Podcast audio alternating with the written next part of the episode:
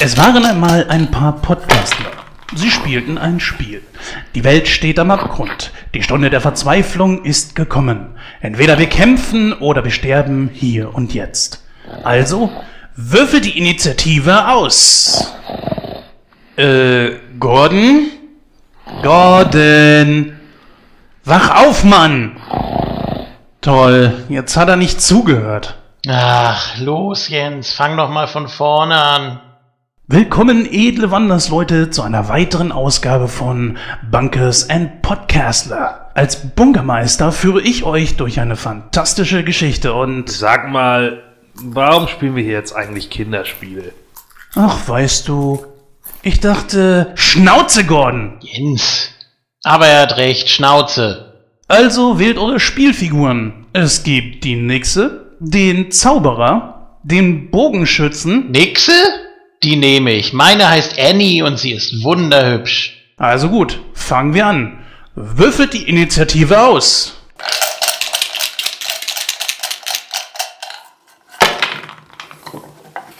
Ihr kommt in die Stadt Valeria. Es war ein schönes Fleckchen Erde, bis der grausame Hexenmeister Christoph dort alles verwüstet hatte. Es war ein wunderschöner Tag in Valeria und... Sekunde, hast du nicht gerade gesagt, dass der Hexer alles verwüstet hätte? Wie kann es da wunderschön sein? Äh, äh, richtig. Ja, ich wollte eigentlich sagen, es ist ewige Nacht und ihr hört gruselige Musik. Und überall riecht es nach Erbrochenen und Leichen. Langweilig! Hm, ja. Also, ihr nähert euch dem Eingangstor, doch da erscheint plötzlich der Christoph Hexer. Den klopp ich um. Ihr attackiert ihn, doch ihr könnt nichts ausrichten. Ich werde eure kümmerlichen Existenzen vom Antlitz der Erde tilgen. Christoph startet seinen Angriff und kritischer Treffer. Und war's das jetzt? Jens, man fängt doch keine Kampagne mit einem Bosskampf an, den keine Sau gewinnen kann. Ach so, äh, hm, ja, tja, dann, äh, dann bricht Gordon ihm einfach eben die Beine. Ja!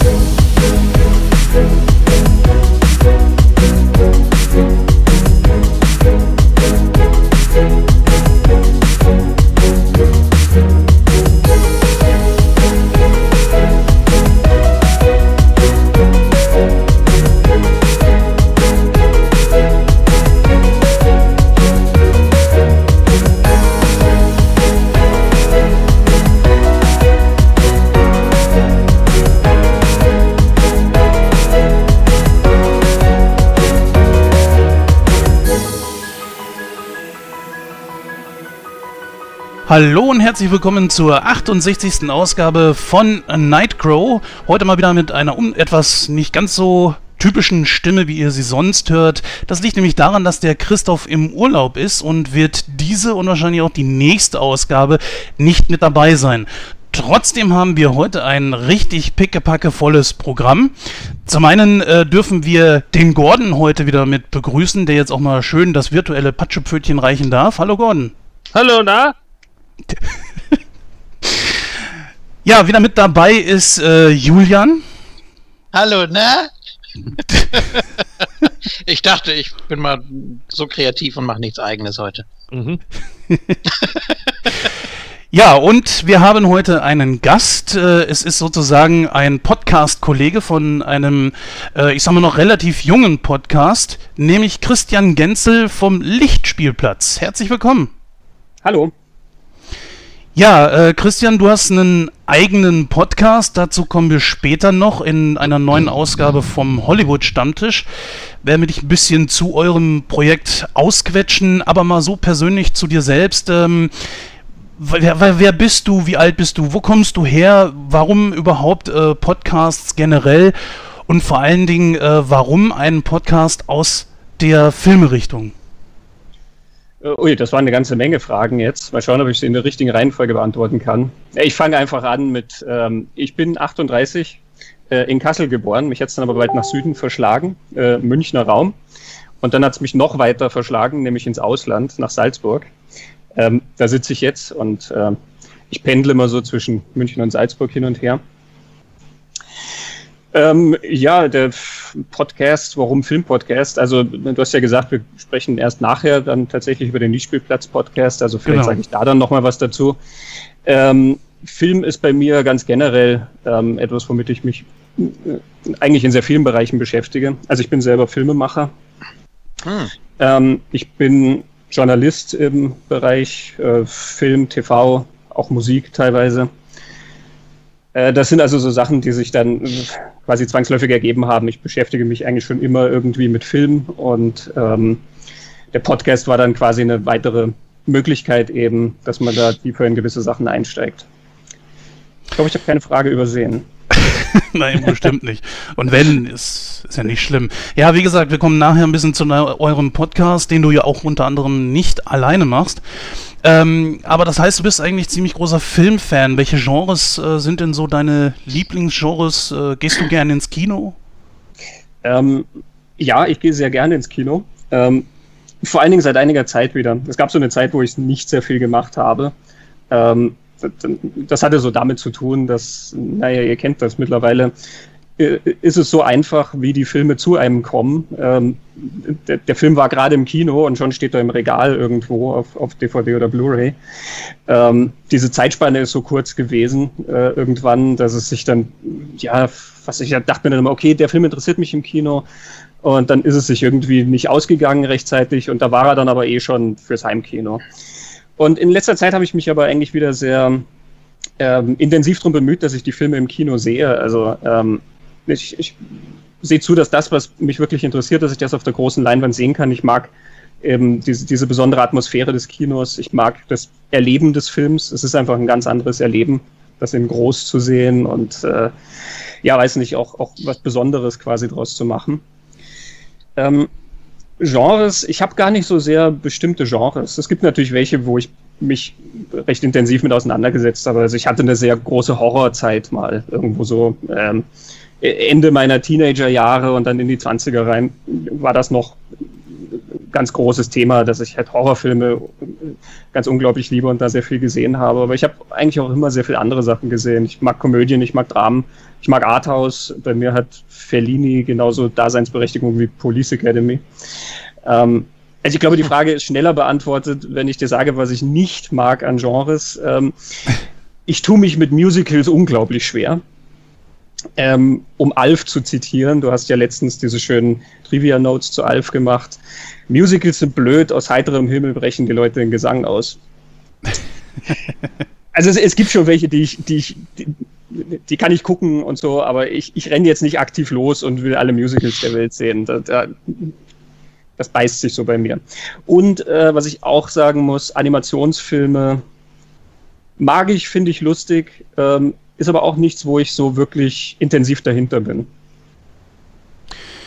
Ja, gut, das ist natürlich auch so eine Sache. Ähm, also ich habe jetzt vor kurzem Findet Dory gesehen. Es ist nicht jedermanns Sache. Trotzdem sind die Filme natürlich unglaublich erfolgreich und auch nicht mehr wegzudenken.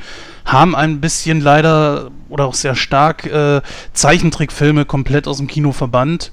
Mhm. Nur hier und da gibt es mal vereinzelt noch irgendwelche Zeichentrickfilme, was ich persönlich ein bisschen schade finde. Aber naja, gut, äh, so hat jeder seine Vorlieben und das ist ja auch gut so. Ja, ich, ich denke, bei mir hat es viel damit zu tun, dass ich ähm, beim Filmschauen auch immer ein bisschen mitschaue, was ich selber lernen kann äh, für das, was ich mache. Ähm, und da ich keine Animationsfilme mache, haben die für mich halt dann so einen, ja, den Effekt, dass das quasi wegfällt. Also ich, ich denke beim Animationsfilm nicht über Kameraeinstellungen oder solche Sachen nach. Ähm, wie gesagt, ich finde sie sehr charmant. Also ähm, einen der jüngsten, die ich, die ich sehr mag, ist der ähm, äh, vom Pixar, wie heißt er? Äh, Alles steht Kopf. Ah, ja. Ähm, den fand ich sehr clever gemacht und, und unglaublich liebenswert. Also hat mir total gut gefallen. Ich habe auch jetzt letztens äh, Bernhard und Bianca zum ersten Mal gesehen. Den hatte ich bislang nie gesehen. Wirklich ist ein süßer, herziger Film und so. Aber wie gesagt, ich, ich ziehe nie los und gucke dann noch gezielt ähm, noch mehr und noch mehr Animationsfilme, sondern sondern es ist immer nur, wenn es sich halt ergibt, dann passt das schon. So. Ja, wie gesagt, über deinen Podcast reden wir ja gleich noch.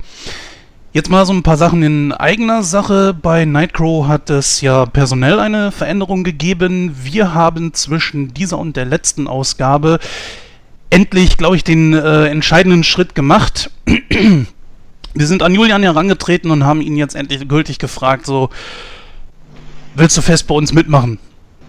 Tja, und die Antwort war dementsprechend äh, sehr positiv und deswegen kann ich nur sagen an dieser Stelle, ja, Julian, herzlichen Glückwunsch. Äh, du bist einen aufgestiegen von Gast in unseren Crown Notes unter Team. Ja, und es freut mich unglaublich, dass du äh, gesagt hast, du hast auf jeden Fall Bock damit bei zu sein und äh, herzlich willkommen im Team. Ja, danke schön. Ich höre das jetzt gerade zum ersten Mal. Was ist denn da passiert? Wie, ist, wie, wie konntest du dazu kommen? Na, Nächstes sowas. Thema. aufgelevelt. Ja. Genau, aufgelevelt. Ja, wie gesagt, wir fragen nicht, wir rekrutieren. Genau. Natürlich. Nein, ich finde das, ich das, äh, find das schön. Ich bin gerne äh, dabei. Hat die letzten Male immer unglaublich viel Spaß gemacht und ich hoffe, das wird dann auch weiterhin so sein. Hab natürlich da noch nebenbei ein anderes kleines Projekt laufen, äh, das auch sehr viel Zeit und sehr viel Arbeit in Anspruch nimmt, aber für Nightcrow werde ich mir immer, wenn es geht, Zeit nehmen. Ja, wir können ja gleich noch kurz darauf zu sprechen kommen. Äh, das ist ja nicht uninteressant, gerade auch für Gordon, der heute endlich mal wieder mit dabei ist. Ähm, eine weitere kleine Sache ist, dass wir äh, unseren YouTube-Kanal ein bisschen auf Vordermann gebracht haben. Wir haben den Kanal ein bisschen schleifen lassen.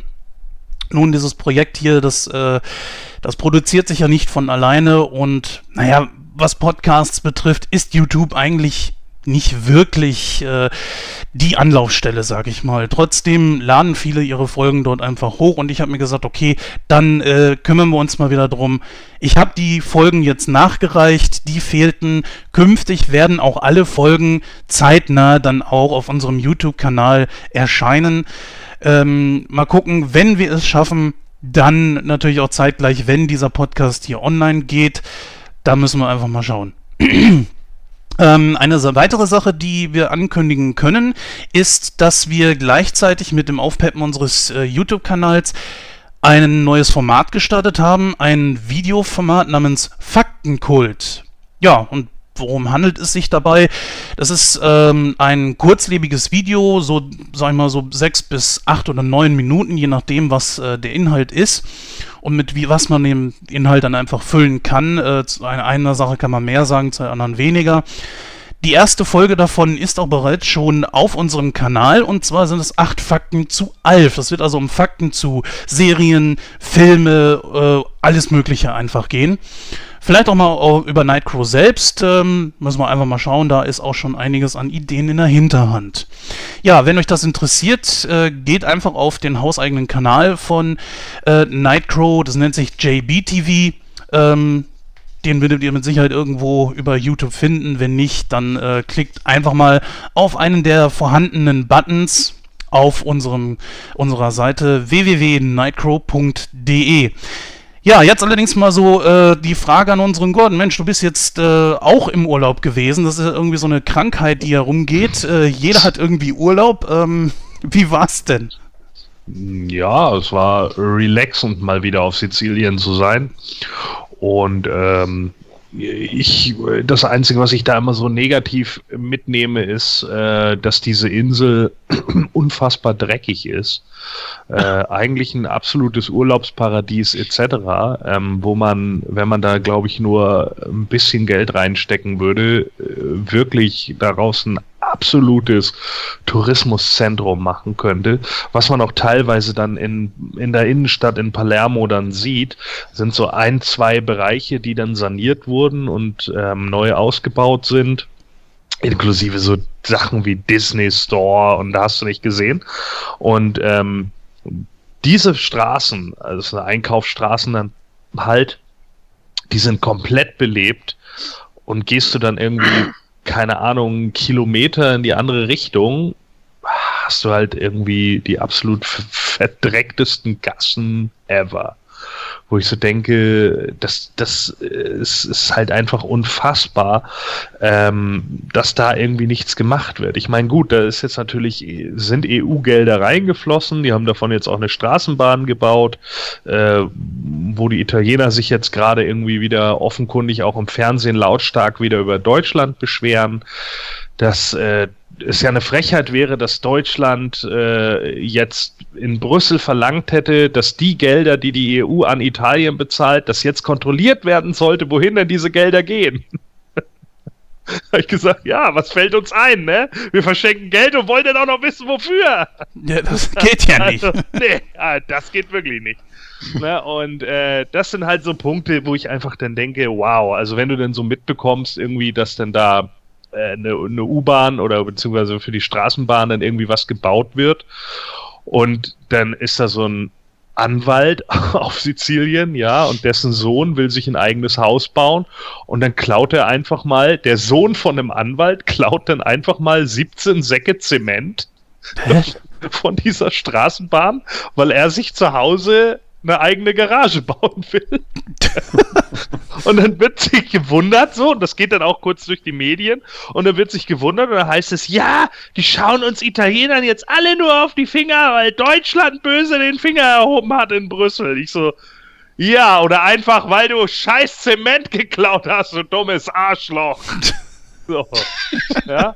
Aber, mein Gott gut, man kann es halt sehen, wie man will. Das sind so die, die Schattenseiten von Sizilien. Ansonsten ist es echt traumhaft da. War auch immer noch gut äh, äh von der Sonne her. Wir hatten 25 Grad irgendwie. Das Wasser war, äh, waren milde 21 Grad.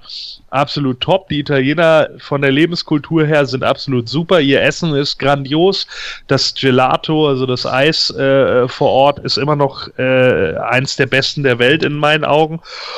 Und ich glaube, wenn man so irgendwie die Hälfte von Deutschlands Bürokratie und diesem Starrsehen, den wir immer gerne mal so haben, ja, in der Verbissenheit, die wir dann immer haben, dass immer alles so regelkonform laufen müsste, wenn man die Hälfte mit Italien so tauschen würde, ja, von deren Lebensgefühl, ich glaube, dann hätten wir zwei perfekte Länder. Und äh, das, das ist immer so was, was mich da irgendwie immer wieder fasziniert. Was ansonsten noch ganz witzig war, war, dass sie da auf Sizilien noch so einen alten äh, Spielzeugladen haben, der tatsächlich noch Actionfiguren aus den 90ern beherbergt. Oh, cool. Und äh, in dem bin ich dann mal reingetapert, wobei ich jetzt sagen muss, der wird gerade renoviert. Das heißt, ich schmeiße jetzt auch so langsam die alten Sachen alle raus. Äh, da habe ich dann noch zwei Packungen Battle Builders abgegriffen und natürlich vor äh, ein paar Jahren noch alle Strike Fighter. Deswegen bin ich jetzt ja auch einer der wenigen weltweit, der die überhaupt komplett hat. Und äh, ja, der Laden ist natürlich immer wieder Fun für sich, weil wenn man einmal hinten im Lager war, sieht man halt einfach, wie viel chinesischen Bootleg-Trash es eigentlich gibt. Mit Sicherheit eine ganze Menge. Mhm. Oh Mann. Ja, äh, da wollen wir natürlich äh, die nächste Agenda auf unserem Zettel hier mal abhaken und das betrifft natürlich das vorhin schon angeteaste Projekt von dir, äh, Julian. Haus raus. 1.11. ist bereits vorbei. Äh, ja. Was ist es denn? Was kam denn da? Ich habe es ja in der letzten Ausgabe schon angeteased.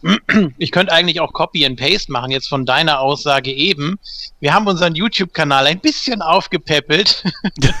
Wir haben äh, angefangen, jetzt alte Ausgaben, oder nicht nur alte, sondern auch von den aktuellen, jede Menge und noch viele Specials unseres äh, Projektes Moon Talk auf moonsold.de hochzuladen und das jetzt, wie gesagt, auf YouTube äh, deutlich zu verstärken.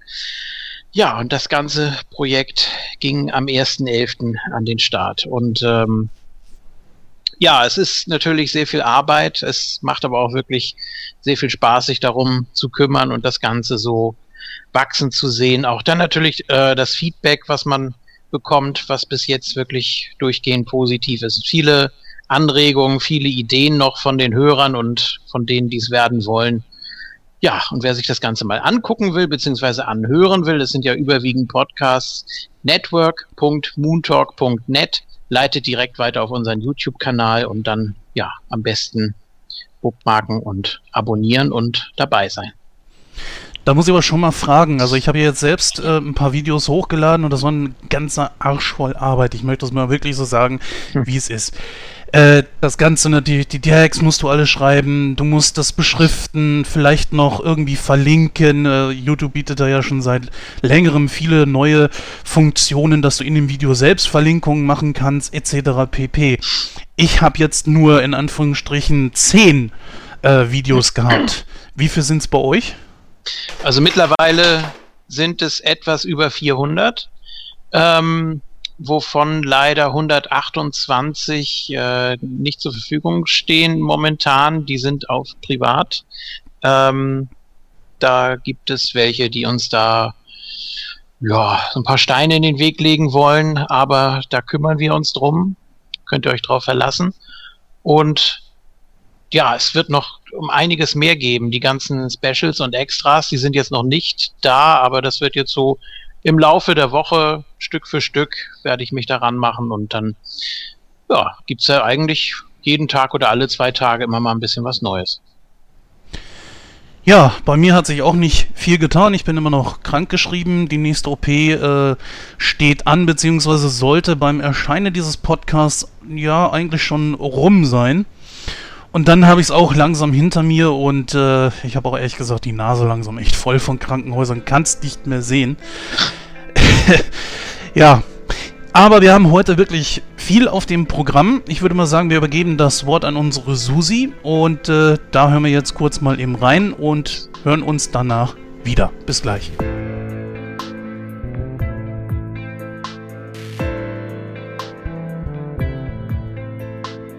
Es ist wieder Zeit für eine neue Ausgabe von Nightcrow.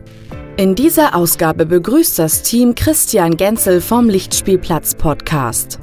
Er erzählt nicht nur von seinem eigenen Projekt, sondern talkt ebenfalls über das heutige Hauptthema Misery. Dieser Film basiert auf dem gleichnamigen Roman von Stephen King und stellt den Karrierehöhepunkt von Kathy Bates dar. Grund genug für das Team, sich nicht nur dem Film zu widmen, sondern auch der Schauspielerin selbst. Im Hollywood-Stammtisch gehen die Jungs explizit auf ihre Karriere und Filme ein. Damit aber noch nicht genug. In Kino aktuell geht es gleich um vier aktuelle Filme. Das Team berichtet von ihren Eindrücken zu Die glorreichen Sieben, Doctor Strange, Snowden und Inferno. Nicht zu vergessen gibt es zwei Dinge in eigener Sache, die das Team in dieser Ausgabe verkündet.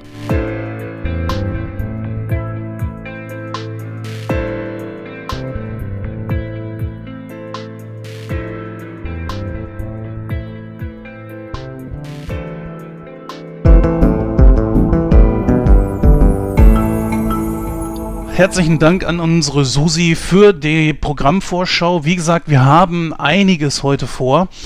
Jetzt äh, beginnen wir erstmal mit dem Hollywood-Stammtisch und da haben wir heute zwei Themen. Zum einen, das haben wir ja schon vorhin angesprochen, wollen wir ein bisschen über den Lichtspiel-Podcast sprechen, den der Christian uns gleich ein bisschen näher bringen wird. Ein sehr interessantes Projekt, wie ich finde. Dann äh, haben wir noch naja, etwas, was zu unserem heutigen Hauptthema passt, nämlich eine kleine Talkrunde über Kathy Bates. Ja, wo wir unsere persönlichen Eindrücke einfach mal über die Schauspielerin dargeben. Ja, beginnen wir aber mit dem Lichtspielplatz. Ja, ähm, ihr seid jetzt, äh, ich glaube, seit rund ungefähr 10, 11 Monaten dabei, oder Christian? Genau, wir haben im Januar 2016 angefangen. Da gab es unsere erste Episode. Ja.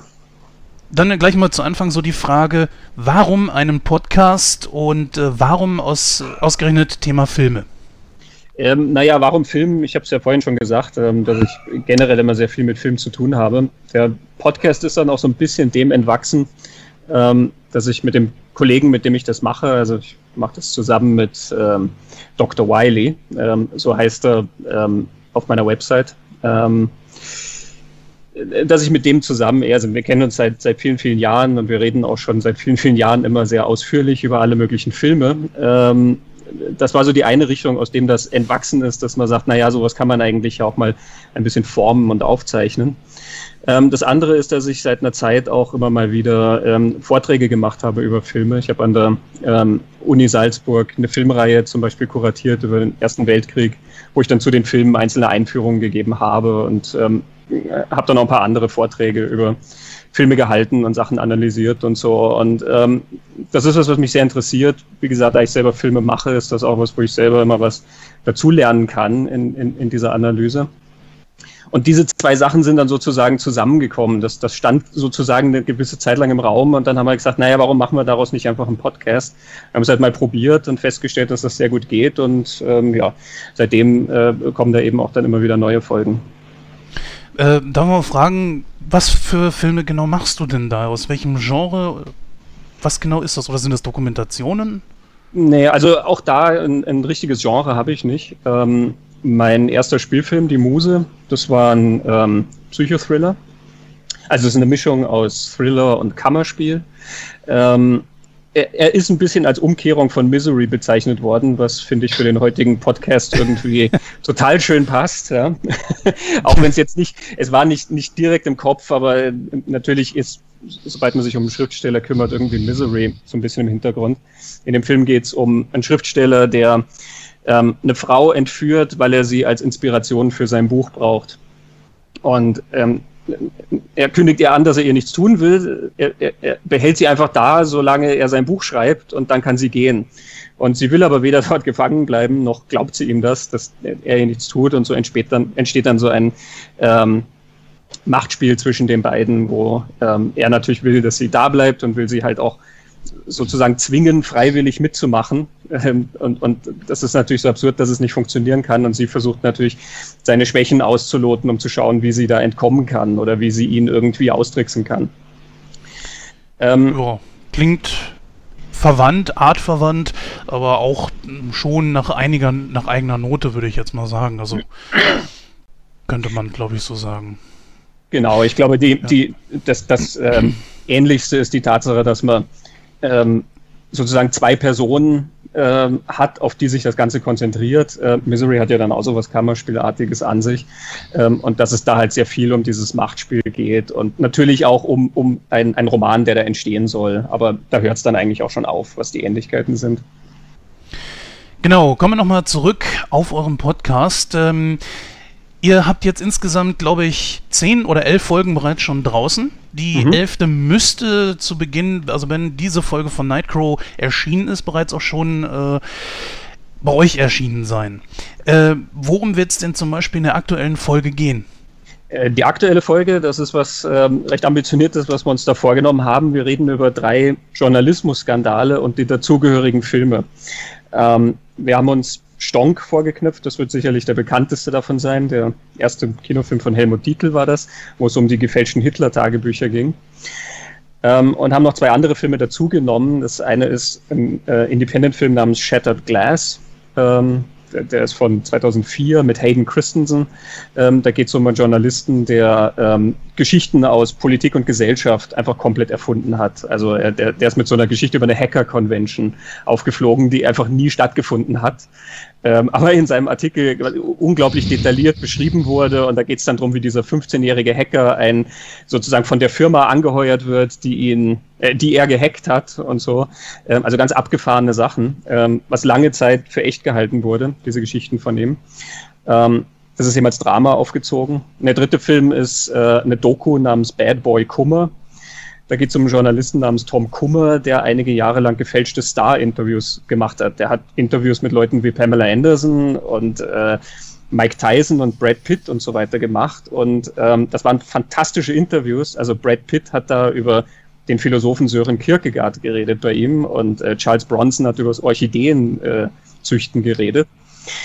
Und das, das ist tatsächlich jahrelang so gegangen, äh, bis das gebraucht hat, dass irgendjemand gemerkt hat, dass diese Sachen nicht echt waren. Die Interviews waren wirklich von vorn bis hinten erfunden. Ähm, und in der Doku mhm. kümmert sich ein ehemaliger Chefredakteur quasi um den. Also es sind dreimal Fälschungen gewissermaßen und dreimal Filme, die das auf ganz unterschiedliche Weisen angehen. Satire und Doku und Drama. Und so probieren wir das halt ein bisschen gegenüberzustellen. Und dann auch darüber zu reden, was macht diese also was haben diese Geschichten gemeinsam und äh, warum wurde das so lange geglaubt? Also was, was macht diese interessante Geschichte dahinter aus, ähm, dass das so lange nicht bemerkt wurde? Ja, das ist natürlich auch etwas, was mir aufgefallen ist. Ihr seid ein bisschen anders als andere Filme-Podcasts. Also bei euch fließen eher so die Filme in die Themen mit ein, als dass ihr euch, äh, sagen wir mal, zum Beispiel einen Film nehmt wie wir. Wir haben natürlich auch äh, verschiedene Kategorien, wie mal den Hollywood-Stammtisch, Kino aktuell etc. Das haben wir alles mit dabei oder Be-Watched. Oder auch mal ein Quiz. Aber ihr äh, sprecht eher so über solche Dinge, als wie über die Filme direkt, richtig? Ähm, ja, es kommt immer darauf an, was für ein Thema wir haben. Also wir haben auch schon Folgen, wo es tatsächlich um einen Film geht, aber wir probieren immer ein bisschen auch darüber hinaus zu blicken. Also die letzte Folge zum Beispiel ging zum Freitag der 13. Horrorklassiker, ähm, wo wir natürlich auch dann über den Film selber reden, wo wir ein bisschen drüber reden, wie ist der gemacht, was ist die Ästhetik des Films, ähm, was, was macht ihn gewissermaßen besonders. Aber dann gehen wir halt auch schon wieder ein bisschen weg und, und schauen uns halt an, wo verorten wir den in der in der Filmgeschichte oder in der, in der Horrorfilmgeschichte ähm, und wo sind die Ursprünge von dieser Geschichte. Da reden wir dann ein bisschen über so urbane Legenden und solche Sachen. Also der, der Film, du hast schon recht insofern, als dass der Film sozusagen dann ein Sprungbrett ist, auch für Themen, die damit zusammenhängen. Genau, eines äh, der Themen, äh, die ihr jetzt äh, angeschnitten habt, war, glaube ich, äh, wenn ich mich recht entsinne, äh, Found Footage, richtig? Äh, genau, das wird unsere nächste Folge. Ähm, ah, die, haben wir schon, ja. die haben wir schon aufgenommen, anlässlich jetzt von Blair Witch. Ja. Ähm, ähm, oh, ich hoffe, ich habe jetzt nicht irgendwas geteasert. Nee, ist kein Problem. Naja, wir verraten sogar gar nicht in der Journalismusfolge, was dann die nächste Folge ist, aber das ist okay. ich, ich, glaube, die Leute halten das aus, wenn sie schon vorab wissen, dass wir uns über Found Footage ein paar Gedanken machen. Ähm, wir reden dann auch gar nicht so sehr gezielt über Blair Witch. Blair Witch war dann auch wieder einfach nur der Anlass, sondern wir probieren so ein, so ein paar Gedanken zu machen, generell, was sozusagen die Bedingungen dieses Genres sind und auch so ein bisschen, was die Grenzen sind oder was, was da so, was, was noch gemacht werden könnte, was sozusagen die Entwicklung dieser Spielart ist.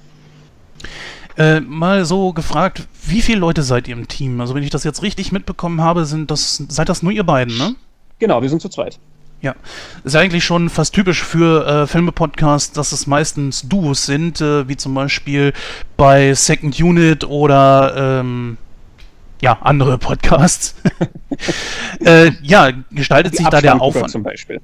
Oder wer? Die Abspanngucker. Ist auch noch ein Die relativ neuer Podcast. Ähm, ich darf da kurz Werbung machen. Das sind zwei gute Freunde von mir. Ähm, die machen auch sehr guten Filmpodcast. Alexander Sowola und René Hoffmann, Abspanngucker. Ähm, die sind sehr ambitioniert. Die haben jetzt zum Beispiel eine, eine Special-Reihe gemacht, wo sie jede Folge von Westworld besprechen. Die kenne ich zum Beispiel gar nicht.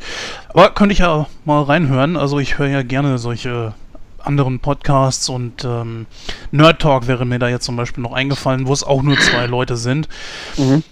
Ja, äh, dann nochmal die Frage, wo kann man euch denn finden? Seid ihr auf iTunes? Äh, ihr habt mit Sicherheit auch eine eigene Seite. Wo kann man euren Podcast hören, runterladen, streamen, wie auch immer? Genau, also die Seite ist äh, Wilsons Dachboden. Das ist mein Blog. Ähm, wo dieser Podcast auch erscheint. Ähm, das ist einfach www.wilsonsdachboden.com. Da habe ich auch ganz, ganz viele Texte über verschiedene Filme aus allen möglichen Sparten, also von ähm, ganz obskurem B-Movie, Trash bis zu Hollywood ähm, Neuerscheinungen oder äh, große Klassiker, und, also wirklich quer durch die Bank, teilweise auch ein paar Interviews drauf, die ich gemacht habe. Ähm, und so ein paar verwandte Themen kommen dann auch immer mal. Also es, es, es gibt auch ein paar Texte zum Beispiel über Computerspiele ähm, oder über Musik zum Beispiel. Ich habe ein paar Soundtracks geschrieben, solche Sachen. Äh, man findet uns auch auf iTunes. Ähm, man findet uns auf Facebook genauso. Das ist einfach www.facebook.com-lichtspielplatz. Ähm, und also wir gehen ja wirklich so unglaublich mit der Zeit und äh, seit gestern haben wir einen Twitter-Account. Ähm, ich bin so beglückt, das ist Wahnsinn.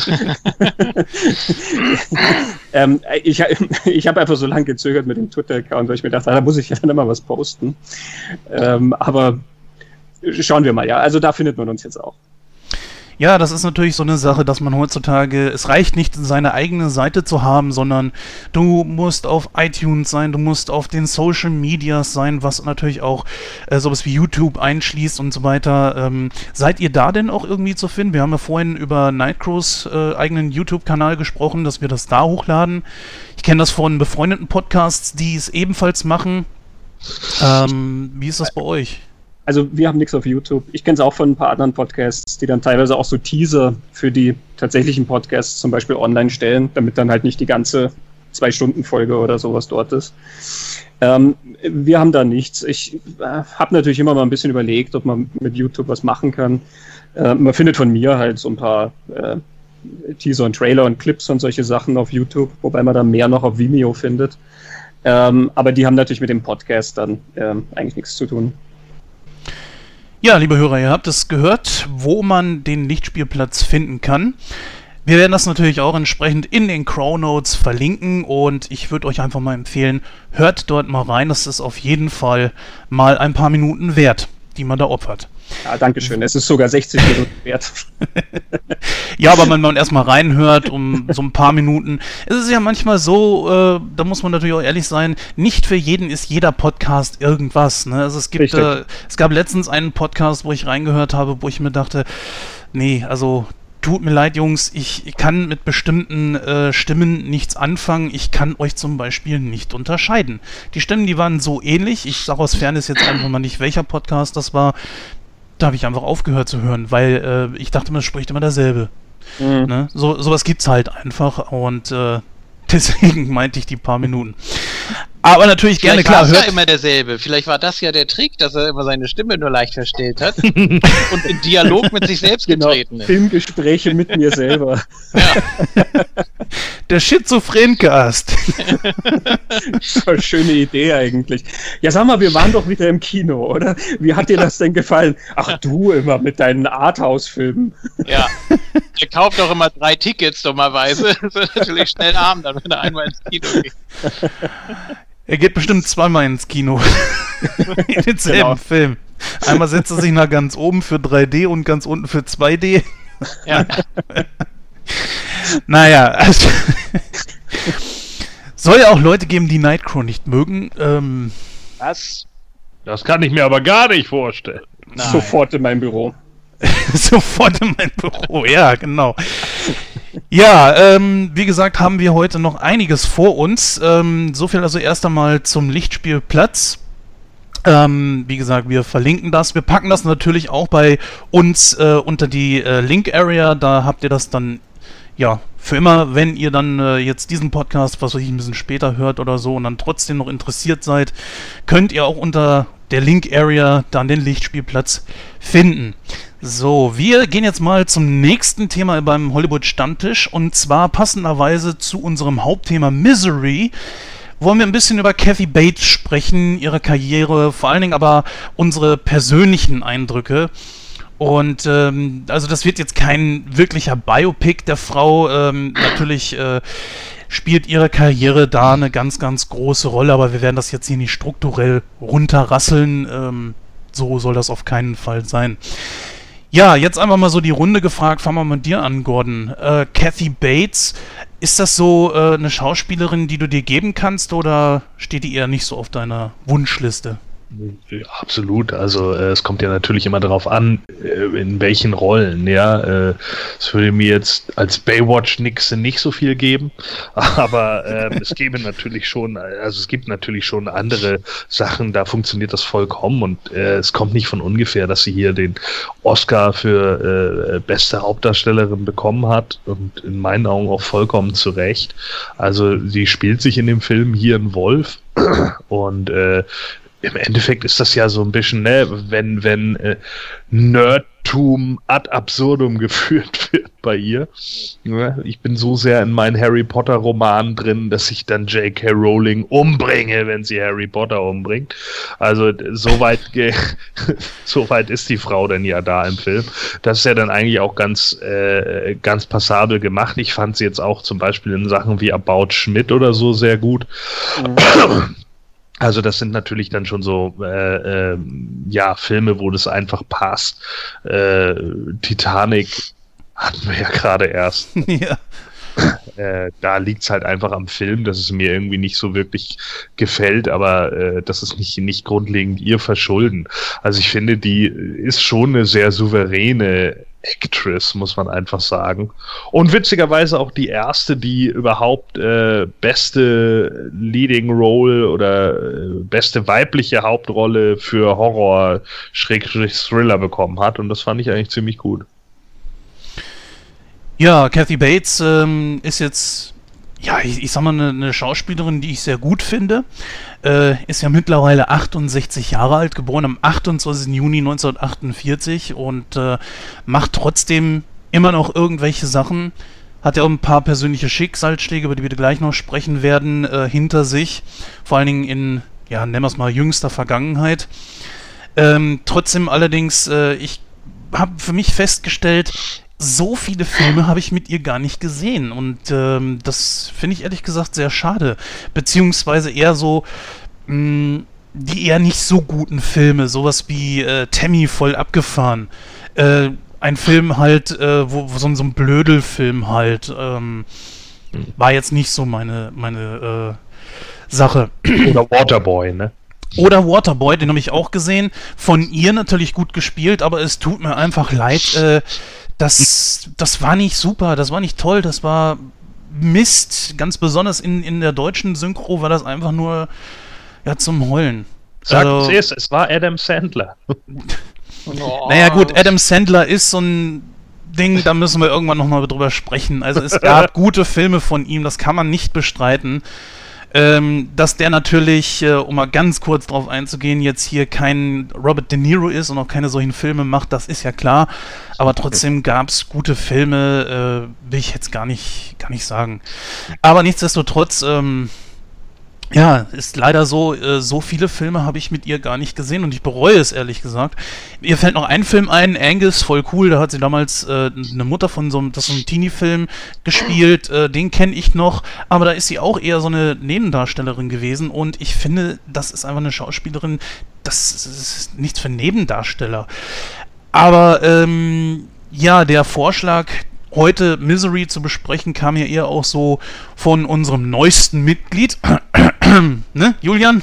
Tatsächlich. Ja, wir äh, haben es äh, äh in der letzten Ausgabe ja schon mal so angesprochen, als wir genau. über Horrorfilme gesprochen haben. Und äh, ja, irgendwie ist das dann schon so während äh, des Talkens die, die, Idee entstanden. Ich weiß nicht, ob man das als Hörer so rausgehört hat. Ach, warum eigentlich nicht? Ne? So, ne? ja, finde ich, finde ich sehr gut. Wie ist denn deine Meinung so über Kathy Bates? Was für Filme hast du mit ihr gesehen? Ja, wahrscheinlich mehr, als mir jetzt so spontan einfallen. Ich habe da das gleiche Problem wie du, dass ich sie auch eher so auf die Nebenrollen reduziere. Äh, was mir da zum Beispiel einfällt, ist hier äh, Midnight in Paris von Woody Allen. Ist mhm. nicht jedermanns Sache, ähm, ist sicher auch immer ein bisschen schwierig. Ähm, aber man muss schon wirklich sagen, sie glänzte überwiegend schon durch Nebenrollen und äh, Misery war natürlich die Rolle ihres Lebens und äh, vielleicht noch mit einigen Abstrichen, mit einigen Einschränkungen äh, Dolores, eine weitere Stephen mhm. King-Verfilmung, wo sie auch sehr stark geglänzt hat. Ähm, ja, ich glaube, sie ist sowas für die, für die tragenden und dramatischen Rollen auf jeden Fall. Ähm, hat sicher auch irgendwo eine gewisse Selbstironie, aber ja, wie gesagt, genau wie du finde ich schade, dass ich bisher noch nicht so viel von ihr gesehen habe. Ja, äh, dann natürlich auch nochmal die Frage so an Christian. Kathy Bates, ist das eine Schauspielerin, mit der du was anfangen kannst? Welche Filme hast du von ihr gesehen?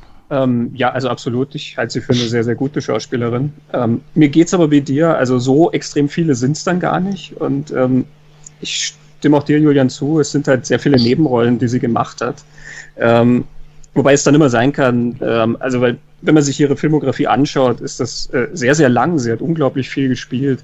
Ähm, es kann also sein, dass da in, in bestimmten Independent-Filmen, die halt nicht so bekannt sind, dass da größere Rollen drin sind. Ähm, also Midnight in Paris zum Beispiel fand ich auch, ähm, also das ist eine relativ kleine Rolle, die sie da hat, aber sie ist sehr gut in der Rolle. Ich finde den Film generell ganz wunderbar. Ähm, einer, der jetzt noch nicht genannt wurde, ist äh, Primary Colors. Ähm, ich glaube, auf Deutsch hieß der mit aller Macht. Äh, der war mit John Travolta.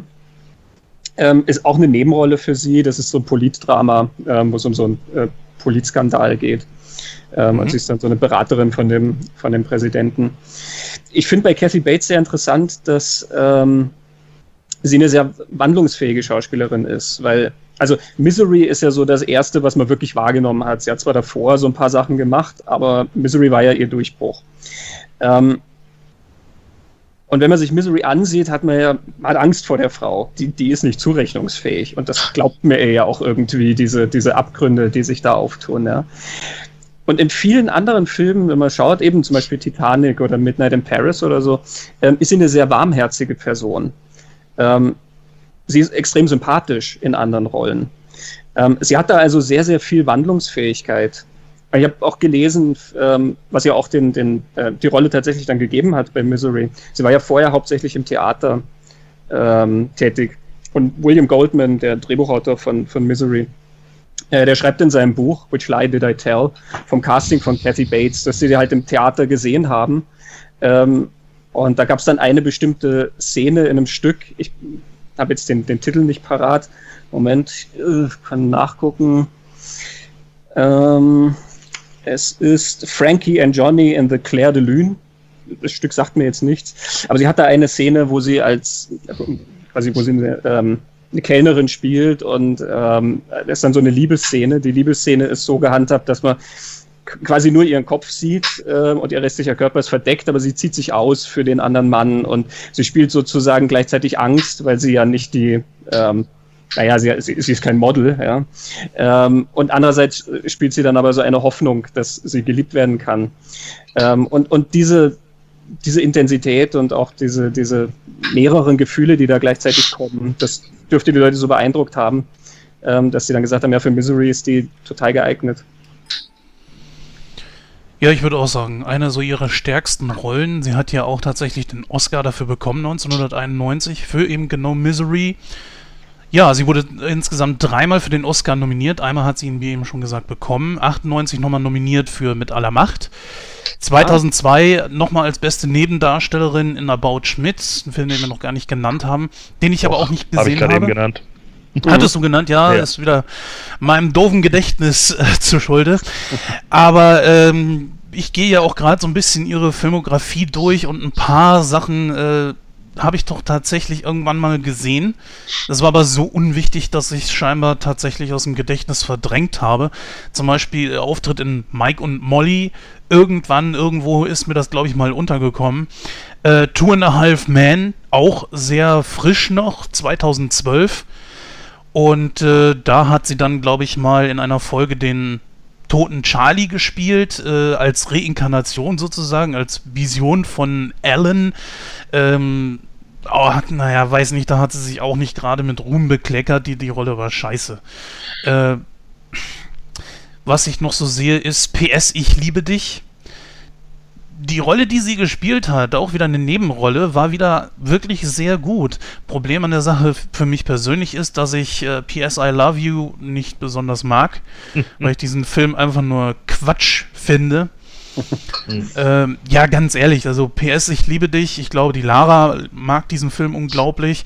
Er hat ein interessantes Thema, ja, dass äh, jemand weiß, er stirbt und hinterlässt dann hier und dort immer mal irgendwelche Botschaften für seine Frau, wo halt äh, verschiedene Leute dann wohl helfen, dass sie die Botschaften auch bekommt. Aber äh, irgendwo kapiert sie die Botschaft scheinbar nicht richtig und der Film endet eigentlich mit was eigentlich? Was will mir der ganze Film eigentlich sagen? Ich kapiere es bis heute nicht. Und romantisch ist das eigentlich auch irgendwie nicht. Ich bin ja jetzt nicht äh, total affin gegen romantische Filme, aber das, das war nix, meiner Meinung nach. Zudem gehen mir einige deutsche Stimmen dort ein bisschen tierisch auf den Keks, sodass ich es mir besonders im Original erstmal angucken müsste, bevor ich sagen könnte, das ist da besser. Äh, ja, Red Race, das habe ich mal durchgesäppt keine Ahnung. Da, da, ist ja aber echt witzig, da ist ja. diese Frau mit den Eichhörnchen, genau. die Squirrel Lady, die dann irgendwie, ich weiß nicht mehr, wer da vorbeifährt von diesen ganzen Leuten, aber sie sabotiert dann dieses Fahrzeug so, dass die dann da irgendwo im Abgrund landen, weil sie ihnen irgendwie ein Eichhörnchen andrehen will und die Leute wollen keins kaufen. Wo die dann da im Abgrund liegen, dann steht da so ein Schild, ähm, You should have bought a squirrel. Also ich finde es ja ehrlich gesagt gut, dass sie definitiv noch was macht, ob sie jetzt halt, äh, sie sich also auch äh, für irgendwelche Fernsehserien scheinbar nicht zu schade. Sie nimmt sich zum Beispiel, nehmen wir mal Tour in a Half Man selber so auf die Schippe, das finde ich ganz gut. Äh, dreht trotzdem weiter Filme, dreht trotzdem auch Hollywood-Filme, also äh, da ist sie überall noch vertreten, trotz fort vorangeschrittenen Alters mit 68 Jahren. Jetzt ist natürlich äh, die Sache, dass bei ihr zweimal Krebs festgestellt wurde. 2003 war es Eierstockkrebs. Das hat es erst sechs Jahre später dann bekannt gegeben in die Öffentlichkeit. Das ist natürlich schon ein absoluter Hammer. Das scheint sie aber durchgestanden zu haben. 2012 dann gleich der nächste Hammer, nämlich Brustkrebs. Ja, und daraufhin hat sie sich dann beide Brüste abnehmen lassen, was natürlich für eine Frau sehr, sehr schlimm ist. Also, ähm, ich hoffe natürlich, dass es ihr jetzt auf jeden Fall besser geht, dass es ihr auch was gebracht hat und äh, sie den Krebs besiegt hat dadurch. Aber das sind natürlich sehr, sehr heftige Schli Schicksalsschläge. Und äh, habt ihr da irgendwie was damals von mitbekommen? Nee. Gordon vielleicht? Von den Schicksalsschlägen, nee. oder was? Ja, von diesen Krebsdiagnosen? Ja. Ja, das äh, ging ja äh, auch zeitweise dann durch die Medien, gerade mit dem Brustkrebs ist es ein bisschen durch die Gossip-Presse gesickert dann. Und ähm, aber ja, also mitbekommen habe ich es schon, habe es aber allerdings dann auch nur so ein bisschen äh, peripher wahrgenommen. Äh, irgendwie war sie mir da gerade aus Six Feet Under noch im Gedächtnis, weil sie da eine ganze Weile lang in der Serie mitgespielt hatte, wo ja auch äh, der Dexter-Darsteller und so mit dabei war. Und äh, das, das war eigentlich der Grund, warum es mir in dem Moment aufgefallen ist. Also warum mir ihr Name und ihr Gesicht dann in dem Moment wieder äh, sehr präsent waren in, äh, zu dem Zeitpunkt. Also scheint jedenfalls ähm, sich sehr gut erholt zu haben, weil sie ähm, nach wie vor sehr, sehr viel dreht. Sie war jetzt hier in mehreren Staffeln von dieser American Horror Story drin. Mhm. Ich sehe da auch verschiedene Filme, die jetzt gerade rauskommen oder in verschiedenen Stadien der Fertigstellung sind. Äh, Bad Center 2 zum Beispiel sehe ich hier. Ja, ja genau. Also ähm, es, es scheint ihr soweit auf jeden Fall gut zu gehen, dass sie arbeiten kann. Ja, die Sache ist für mich allerdings die, inwieweit äh, kann man sagen, ihre Karriere hat jetzt noch wirklich großartig Zukunft. Ich meine, Fernsehserien, wie gesagt, das sind ja keine schlechten Fernsehserien. Tour in a Half Man, trotz dass das schon die, äh, die neunte Staffel ist, glaube ich, schon die Kutscher-Ära, ne? Von Two and a Half Man. Ich glaube, bei der neunten ging es los, ja. Ja, ja, ja, jetzt erinnere ich mich wieder. Auch etwas, was ich gerne verdränge. Hm. Ähm, dann haben wir hier, wie gesagt, Auftritte bei Mike und Molly, auch nicht unbedingt eine Serie, die äh, schlechte Einschaltquoten hat, das will ich gar nicht sagen, aber dann haben wir einfach so Sachen drunter wie Tammy zum Beispiel, wo ich mich einfach frage, warum macht sie das? Eigentlich hat sie das nicht notwendig. Ähm, keine ja, Ahnung.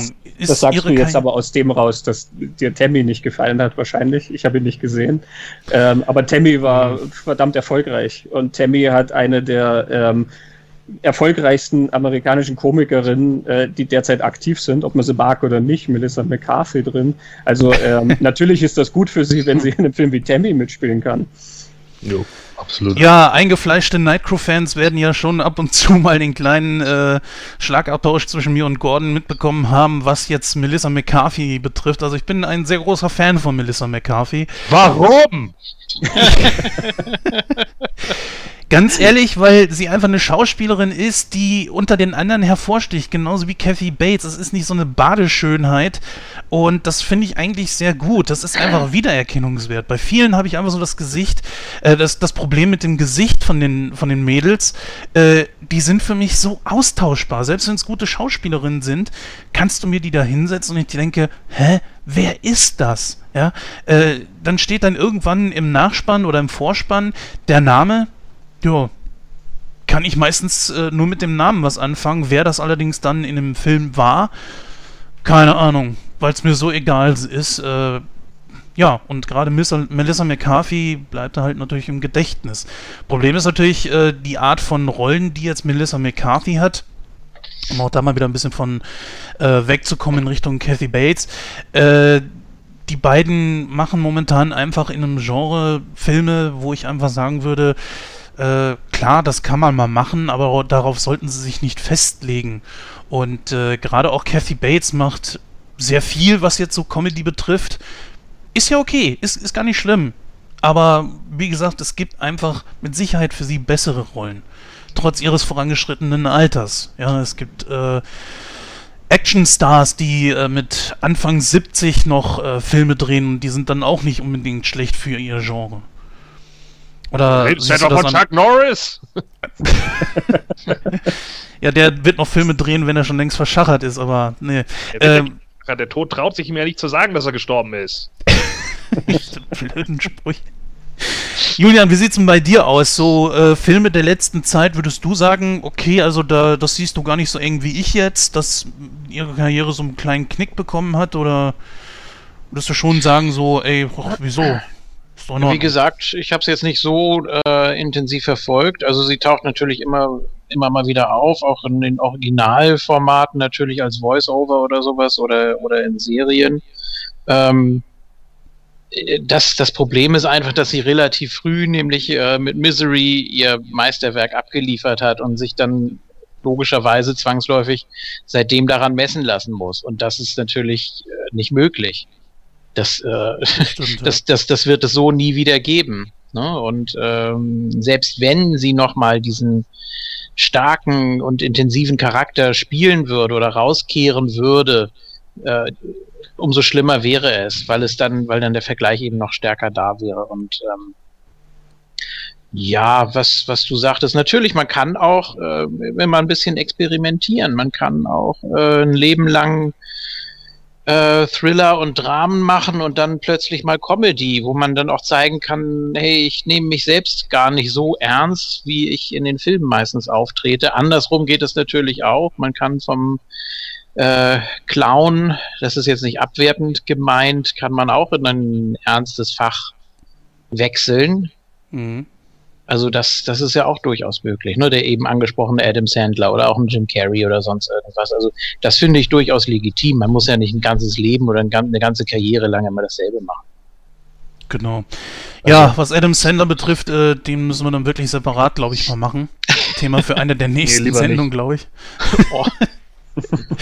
Na, ich kann dir ein paar Filme zeigen, die wirklich gar nicht so schlecht sind von ihm, aber da kommen wir ein andermal drauf. Richtig, die, stimmt, die sind nicht gar nicht so schlecht, die sind richtig schlecht. Also mir, ja, also mir fallen, mir fallen drei ein, die man wirklich gesehen haben sollte und über die man dann auch ernsthaft mal äh, sprechen könnte.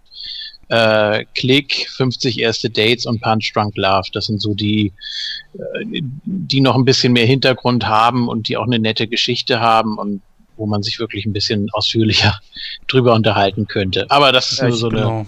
Ich darf noch Rain, ähm, Rain Over Me in den, in den Pot werfen mit, mit Don Cheadle. Es ist ein Drama, was er spielt, wo mhm. er ähm, jemanden spielt, dessen Familie bei 9-11 gestorben ist und der seitdem ganz einem schweren Trauma leidet und äh, quasi sich in so ein, ein, ein, eine infantile Vergangenheit sozusagen flüchtet. Ähm, das macht er auch sehr gut und ist ein ernster Film. Ähm, der so wie Punch Drunk Love zum Beispiel auch zeigt, dass er eigentlich, glaube ich, mehr kann, als ähm, mhm. er in den meisten Filmen, die er macht, zeigt. Werde ich nachholen, auf jeden Fall, ja. Ganz genau. Ähm, ja, ich würde mal sagen, damit können wir dieses Thema eigentlich auch soweit abschließen, denn mit Kathy Bates geht es ja jetzt gleich in unserem Hauptthema Misery weiter. Wir haben jetzt ein bisschen was vorweggenommen, das wird natürlich gleich die Besprechung über Misery ein bisschen entschlacken. Ja, Dementsprechend würde ich einfach mal sagen, hören wir uns gleich im Hauptthema Misery.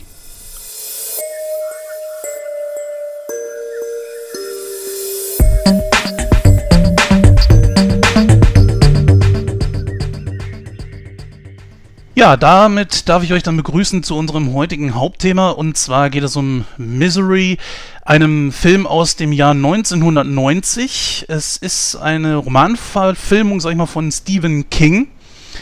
Das Buch heißt einfach schlicht und ergreifend Sie. Ja. Okay, da muss ich natürlich sagen, äh, gefällt mir der Filmtitel um Längen besser.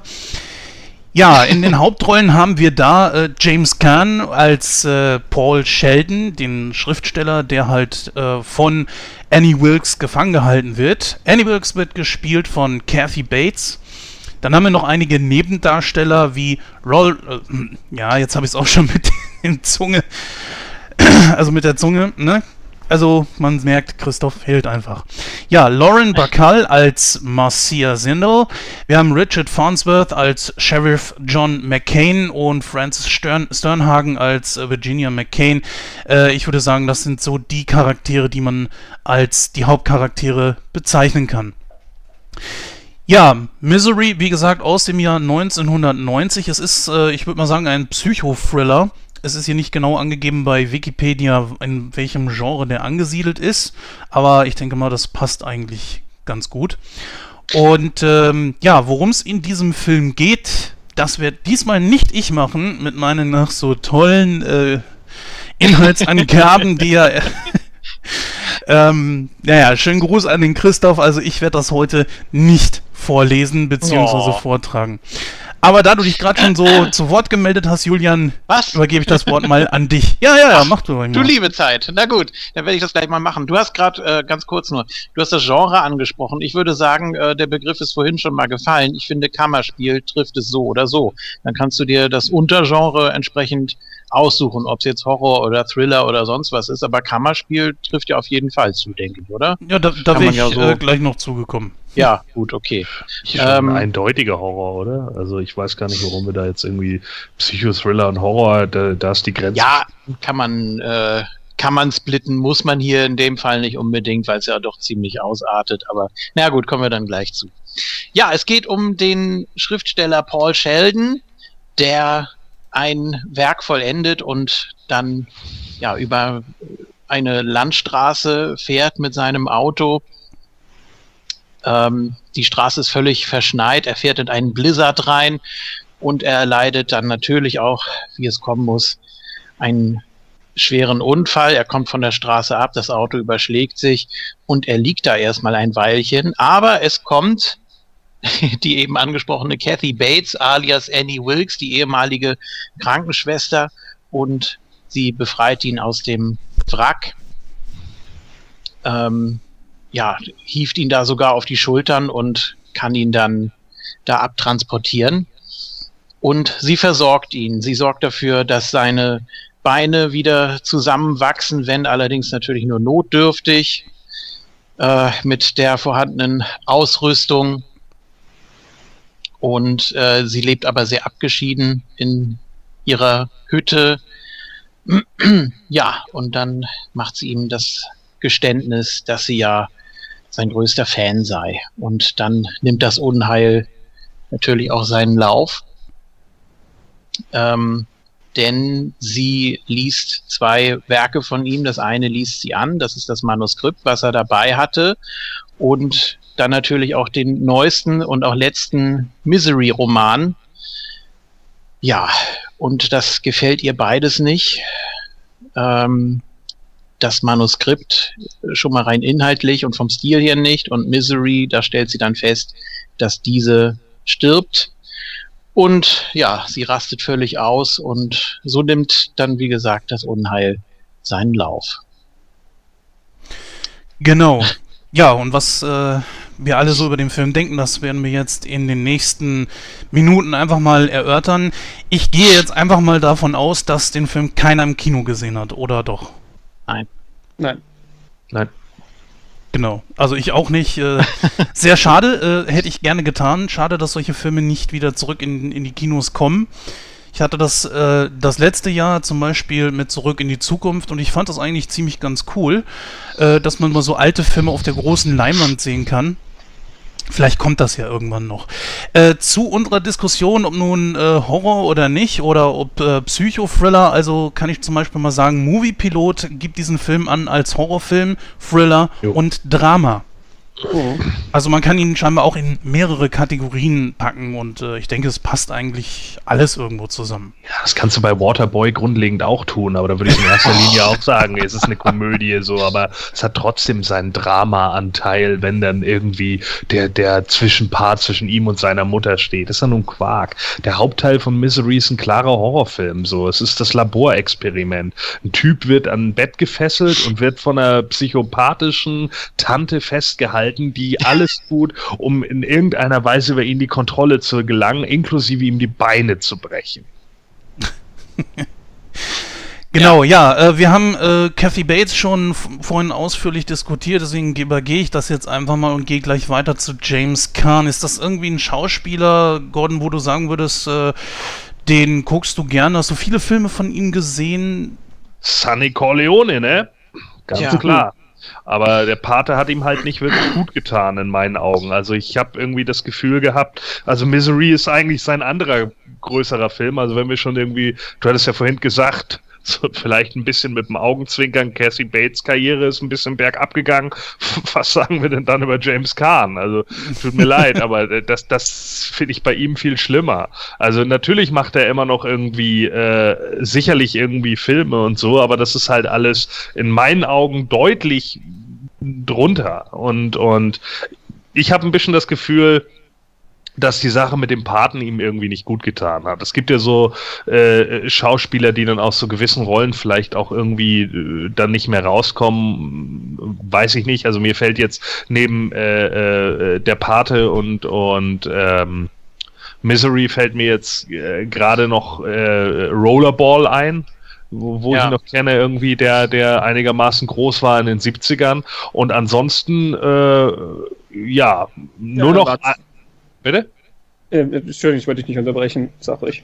Äh, ansonsten nur noch der Film äh, neben Misery, wo er auch mit Cassie Bates zusammengespielt hat. Nämlich. Dick Keine Ahnung. Misery 2. Was? Dick, Dick Tracy, genau so ist es. Dick Tracy, ja. Ja. Er war allerdings auch in äh, Der Einzelgänger Thief von Michael Mann, so ein früher Michael Mann-Film zum Beispiel. Ja, aber in, in den letzten Jahren hatte er diese Serie, die sehr gut lief. Ich habe sie nicht gesehen, aber die war sehr beliebt, Las Vegas. Las Vegas, genau. Und das war dann eigentlich auch so das einzige, wo wo äh, wo ich ihn noch erkannte und jetzt vor kurzem war, glaube ich, noch irgendwas, was irgendwie Back in the Game oder so hieß.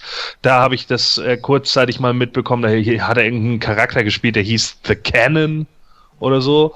Ähm, aber die, die habe ich halt nie wirklich geguckt. Die wurde mir nur mal von jemandem empfohlen, aber nachdem ich dann irgendwie mitbekommen habe, dass die äh, scheinbar auch schon wieder abgesetzt ist oder so, weiß ich nicht, habe ich es dann auch irgendwie gelassen, weil es auch mittlerweile tausend Serien gibt, die man irgendwie alle gucken müsste. Und äh, ich bin da mittlerweile auch etwas rigoros, was das angeht. Also wenn Serien mich ab der vierten, fünften Folge nicht flashen, dann fliegen die halt einfach auch raus so aus dem Pool, weil es einfach zu viel gibt.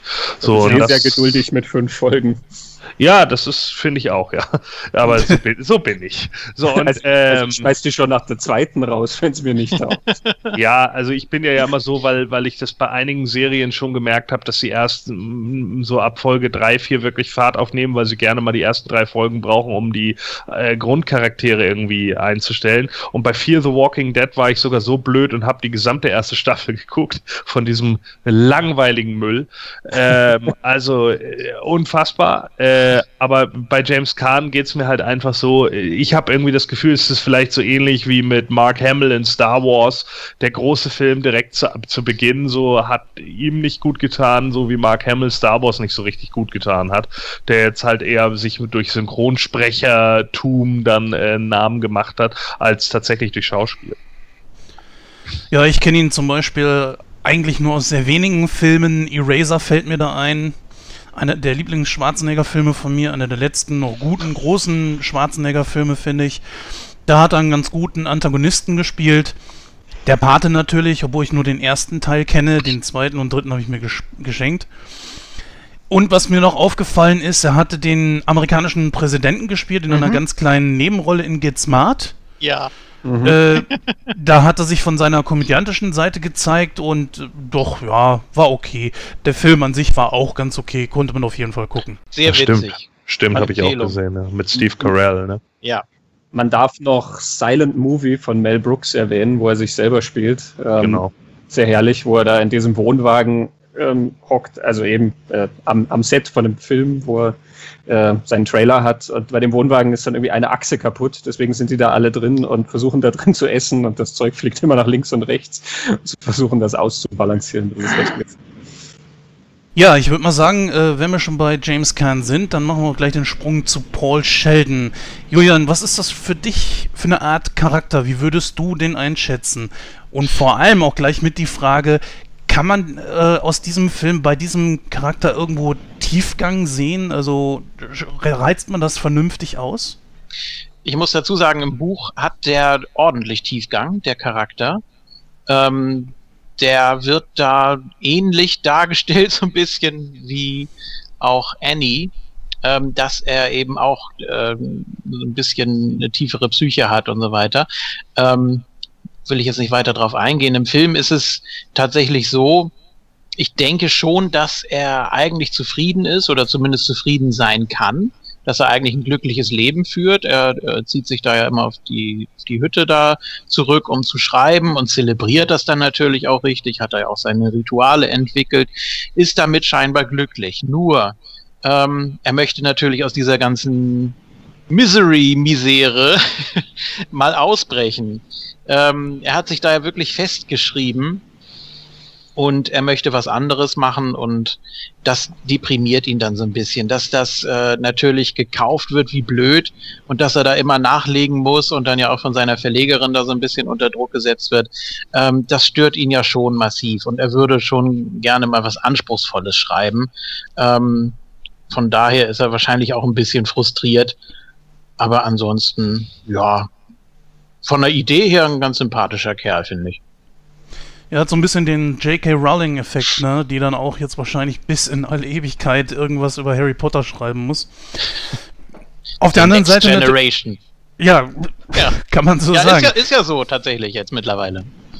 Naja, gut, es, wenn es erfolgreich ist, dann ja. äh, kann man das von zwei Arten aussehen. Erstens, die negative Seite, du wirst darauf reduziert.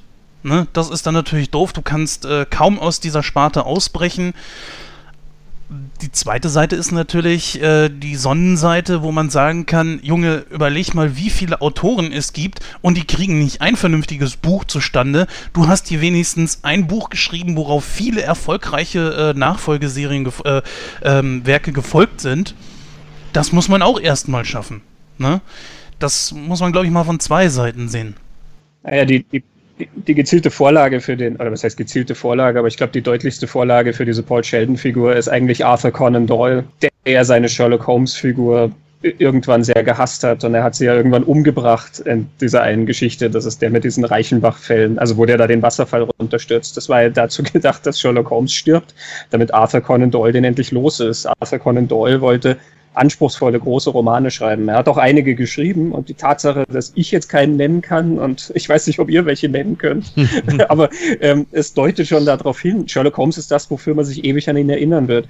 Und er hat aufgrund des Drucks ähm, seines Verlegers und auch der Leser, hat er dann irgendwann Sherlock Holmes wieder reanimiert, ähm, weil das halt die erfolgreiche Serie war. Ich glaube, da ist man am, am, am ehesten bei Paul Sheldon dran, denn es wird ja auch suggeriert, dass er diese Misery-Romane er, er, mag das ja nicht wirklich. Das, das scheinen ja irgendwie so seichte Liebesdramen zu sein. Und dieses neue Manuskript, was er hat, ist dann endlich irgendwas Gescheites. Man sieht ihn am Anfang da mit seiner Verlegerin reden und ähm, er sagt ja noch eben, dass er jetzt irgendwie endlich mal was auf die Beine stellen will und so. Und sie versucht ihn halt zu überreden und sagt, ja, aber schau, es ist erfolgreich. Also ich erinnere, ich erinnere mich zum, bei Arthur Conan Doyle nur an The Lost World ansonsten. Die vergessene Welt. Stimmt, den Abenteuerroman, wo sie irgendwie da in diese, ja, in diese Welt gelangen, wo halt noch Dinosaurier irgendwie äh, ja. Da gab es mal einen Zweiteiler, ne? Mit, äh, ich meine, Jonathan Rice Davis auch und noch anderen bekannten Schauspielern. Das war, glaube ich, so eine TV-Produktion. Ich glaube, mhm. die habe ich als Kind mal gesehen. Ja, ich glaube, ja. der wurde mehrfach verfilmt. Da gibt es irgendeine Stummfilmfassung. Ich glaube, so oh Gott. 20 oder so. Ja, ja, das, das, das gibt schon mehrfach, das Ding. Aber stimmt, ja, das war auch Conan Doyle. Ja. Genau. Ja, kommen wir mal zurück zu äh, Misery. was mich da so ein bisschen dran erinnert hat, äh, irgendwie gerade an Mr. Spock. Das ist zwar jetzt äh, kein Roman, sondern ein Schauspieler, der ebenfalls auf eine Rolle festgelegt war. Ähm, natürlich hier Leonard Nimoy, ne, und der irgendwann auch versucht hat, sich von dieser Figur zu lösen, wollte den auch sterben lassen. Star Trek 2, die einzige Bedingung, die er hatte, um dass er bei diesem Film mitspielt und hat das hinterher groß bereut, als er gesehen hat, was es den Leuten wirklich bedeutet. Vielleicht sollten solche Leute vielleicht mal dahinter gucken, a, sie verdienen Geld damit, b, es äh, gibt viele Menschen, die sie damit einfach glücklich machen, denen sie den Tag versüßen. Äh, das sollte man mal vielleicht von der Warte aussehen. Klar, ja, andererseits, aber es, es kommt natürlich immer darauf an, ne? wenn, wenn du, was weiß ich, keine Ahnung, äh, dein äh, Alec Guinness war dafür ein schönes Beispiel, ja, äh, der dann irgendwie äh, Obi-Wan Kenobi spielt und das in drei Star Wars Teilen und dann in den 80er Jahren irgendwie von allen nur noch wiedererkannt wird als Obi-Wan und äh, auch nur noch auf Obi-Wan reduziert wird ähm, der sich dann natürlich auch irgendwann in einem Interview dann mal sehr ablässig über, über oder herablassend über Star Wars und Star Wars-Fans geäußert hat. Zum einen, weil es ihm einfach auf den Keks gegangen ist, dass er da irgendwie privat belästigt wird. Zum anderen, weil er halt einfach sagt, es ist so, als hätte ich vorher nie was gemacht. Ja als hätte ich nur diese Filme gedreht, diese drei, und das war's. Als würde mein, meine gesamten anderen Rollen überhaupt nicht existieren. Und ich kann mir schon vorstellen, dass das frustrant als, als äh, Schauspieler dann wirken kann, wenn du genau weißt, Mann, ich habe hier irgendwie ganz andere Filme gemacht und so und alles, wofür mich irgendwie die Fans oder die Leute oder der Mainstream nur für wiedererkennen, ist Obi-Wan Kenobi. Äh, es geht auch nicht nur darum, sondern ähm, du wirst Schauspieler, weil du gerne in verschiedene Rollen schlüpfst. Ja. Kein Mensch will permanent dasselbe machen. Also ja. gerade ein, ein Künstler und ein Mensch, der gerne äh, sozusagen verschiedene Geschichten erzählt und verschiedene Figuren erkundet. Und wenn du dann immer nur noch dieselbe Figur spielen sollst und immer dieselbe Figur, Nimoy hat ja nicht gesagt, das war alles Schwachsinn, was ich da gemacht hat. Nimoy hat halt gesagt, Spock ist halt für mich ausgereizt. Es gibt für ihn nichts mehr zu erzählen mit Spock. Mhm. Er, er, wollte genau. halt auch andere Sachen machen. Und ich meine, es, es, stimmt ja auch. Also ähm, irgendwann ist halt Sense. Irgendwann spielst du immer nur noch dasselbe. So sehr sich Kiefer Sutherland mit Jack Bauer freigespielt hat, aber kein Mensch kann mir erzählen, dass der Mann in der achten Staffel oder in der neunten da noch irgendwelche Herausforderungen sieht, sondern das ist dann irgendwann wie wenn du ins Büro gehst und dann machst du halt immer nur noch dasselbe. Ich kann ja. das total verstehen, wenn jemand sagt, hey, ähm, es war eine schöne Zeit, aber das ist jetzt mal Sense und jetzt will ich mal gern was anderes machen. Man Außer Michael Dudikoff natürlich. oh, der, der, macht jetzt wieder, ja bitte, der war äh, lange, lange Jahre in Ruhestand und jetzt macht er wieder Filme. Also wir merken eigentlich so, ja, die meisten von uns können sich sehr gut in Paul Sheldon reinversetzen. Ist ja nicht so, dass ich es nicht auch kann, aber ich versuche dann auch immer die andere Seite zu sehen. Naja, wie sieht's denn bei Kathy Bates aus, Christian? Kannst du dich in äh, ihren Charakter Annie Wilkes versetzen? ich mich rein schwer, oder? Naja, ich kann mich schon in sehr viele Menschen reinversetzen. Ähm, ich mache ja auch nichts anderes, wenn ich selber schreibe. Ähm, ich kann sie schon durchaus in gewissen Sachen nachvollziehen. Der Film erzählt ja auch eine gewisse Backstory von ihr, wo du in manchen Stellen so das Gefühl kriegst, warum sie dies und jenes tut. Damit meine ich jetzt nicht, dass ich es rechtfertige oder dass ich dann sage, ja, ja, das, das würde dann jeder Mensch so machen oder ich würde das auch so machen. Ähm, aber ich glaube schon, dass gewisse Sachen in dem Sinne nachvollziehbar sind. Ähm, du erfährst dann, dass sie irgendwie allein gelassen wurde. Ähm, sie muss ja wohl mal verheiratet gewesen sein. Ähm, das wird dann irgendwie erwähnt. Und sie ist auch so isoliert gezeichnet, dass sie halt ihr komplettes Leben über etwas Künstliches dann äh, auslebt, ja, nämlich über diese Romanfigur. Und alles andere ist, ist immer in dieser Künstlichkeit auch drin. Also ihr einziger sonstiger Hausbewohner ist dieses Schwein, was sie da hat. Und das Schwein nennt sie Misery, nämlich so wie die Hauptfigur aus den Romanen. Ja. Also äh, selbst ein Haustier ordnet sie irgendwie dieser Fantasiewelt unter.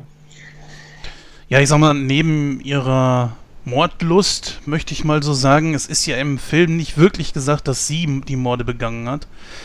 Da sie allerdings so ähm, ja, auf Paul Sheldon losgegangen ist und auch diesen Sheriff getötet hat, denke ich mal, dass sie. Man hat ja dieses äh, Poesiealbum da gehabt mit all den äh, Zeitungsausschnitten etc. Dass man, da hat man ja schon ein bisschen was über ihre Vergangenheit erfahren und kann den Charakter, glaube ich, schon irgendwo einordnen. Ja, auf der anderen Seite, sie ist natürlich ein sehr, sehr einsamer Mensch, der sich in ihre eigene Welt zurückgezogen hat. Misery ist scheinbar eines der wenigen Dinge, die ihr geblieben sind und in diese Welt hat sie sich halt verliebt, reingesteigert. Das ist ihre Welt und in der bewegt sie sich. Ja, und äh, dann kommt auch noch der Tag, an der, an dem der Mann, der ihre Welt dort geschaffen hat, plötzlich in ihrem Haus ist und auf ihre Hilfe angewiesen ist. Das muss ja erstmal für sie wirklich ja der, das Glück auf Erden gewesen sein. Und, das ist schon mal ein toller äh, Zufall, ne? Ja toll. gut, das, das ist natürlich etwas, womit der Film ein bisschen zu kämpfen hat, wenn man, aber da, das ist natürlich auch immer so eine Sache, dass ausgerechnet er an, an die größte Psychopathin äh, seiner Fans gerät und naja, wie auch immer. Aber damit werden wir leben müssen, ne? Sind halt die blöden Zufälle im Leben eben. Ja, ich, ich persönlich würde allerdings sagen, äh, sie ist unglaublich einsam und wie gesagt, das ist die, die Welt, in die sie sich selbst reingesteigert hat. Sie ist auch fernab von der Realität irgendwo. Oder siehst du das anders, Gordon? Ja, nö, absolut. Äh, die, die eskapistische Tendenz, die ja hier in dem Moment dahinter steckt, so, die ist ja auch in anderen Filmen schon behandelt worden. Was weiß ich, Mazes and Monsters oder sowas gab es da dann ja mit Tom Hanks, äh, wo, wo sich ein Junge irgendwie in Pen, Pen and Paper Rollenspielen äh, verliert. so, ja, und äh, so ähnlich ist es hier ja auch. Natürlich, klar, sie ist ein Loner, ähm, hat nicht viel Kontakt zur Außenwelt. Die Leute, mit denen sie Kontakt hat, das scheint alles irgendwie so ein bisschen äh, ja, oberflächlicher zu sein mit Marsha oder wie auch immer. Die kennen sie zwar und wissen vielleicht auch, ja, die war mal Krankenschwester, aber irgendwie ist es jetzt nicht mehr und man weiß auch nicht ganz genau warum. Äh, wahrscheinlich ist da mal irgendwie was vorgefallen, so, weswegen weswegen sie dann halt äh, vom Dienst freigestellt wurde und und und und ist natürlich dann auch so eine Sache, ne? wenn sie dann vielleicht noch so als die verrückte Annie angesehen wird, die zwar eigentlich ein gutes Herz hat, aber trotz alledem immer ein bisschen komisch war im Ort, dann ist es natürlich auch schwierig, da irgendwie weiterhin Anschluss zu finden. Ich finde schon, dass der Charakter ganz gut ausgebaut ist und sicherlich, also das ist hier natürlich eine absolute Eskapismus-Tendenz, indem sie sich halt einfach in der Fantasiewelt dann wiederfindet. Also den Job als Krankenschwester hat sie verloren, weil unter ihrer Obhut diverse Kinder gestorben sind und ja. es wird suggeriert, dass sie da was mit zu tun hat. Ja, genau. Davor war ja, glaube ich, auch noch irgendwas auf irgendeiner anderen Station, weshalb sie dann auf die Kinderstation weiterverlegt wurde.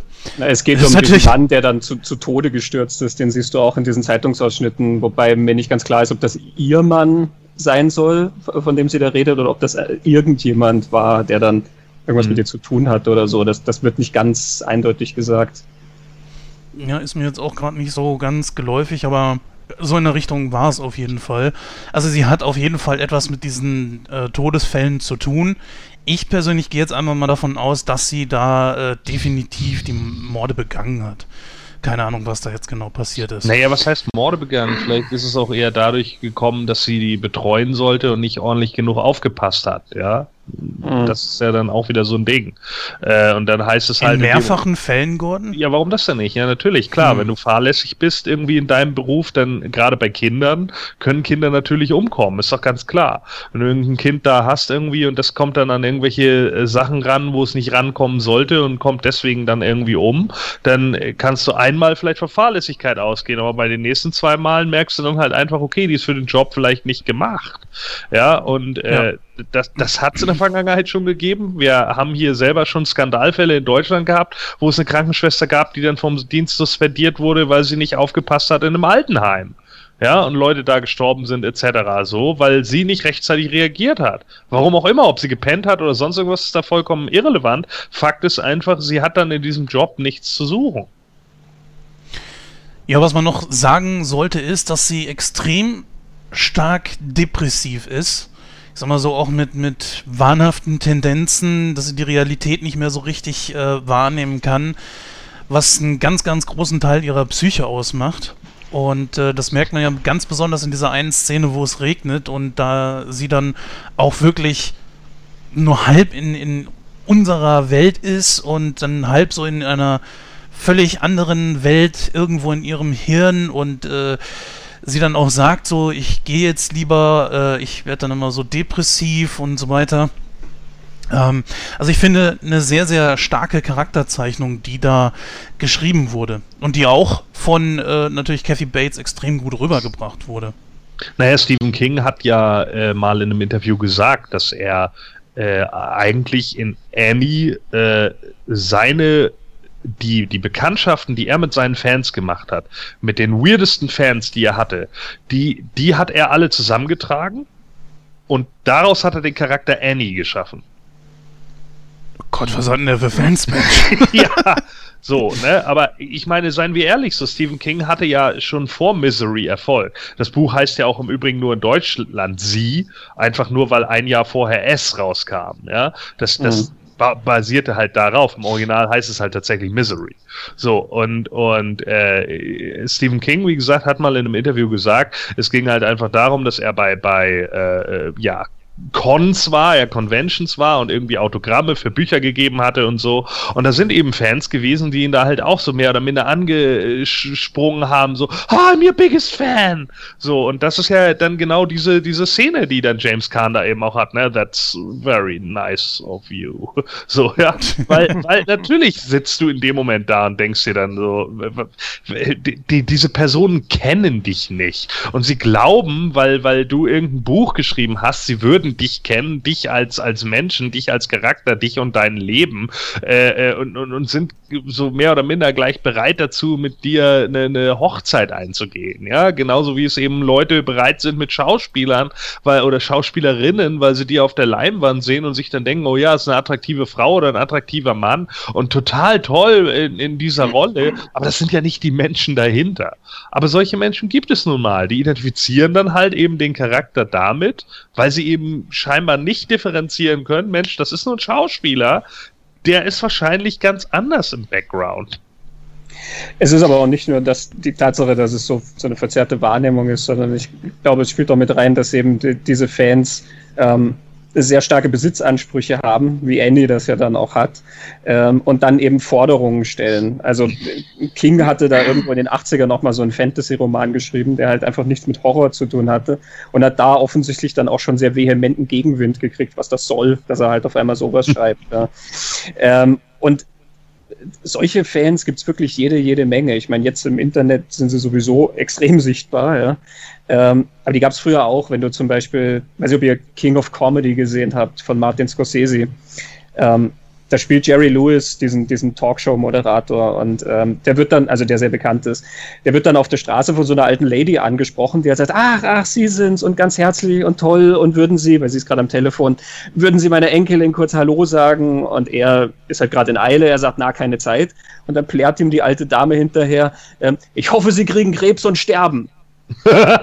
und, und Jerry Lewis hat gesagt, das ist ihm so passiert. Das ist in diesem Film drin, weil ihm das so passiert ist.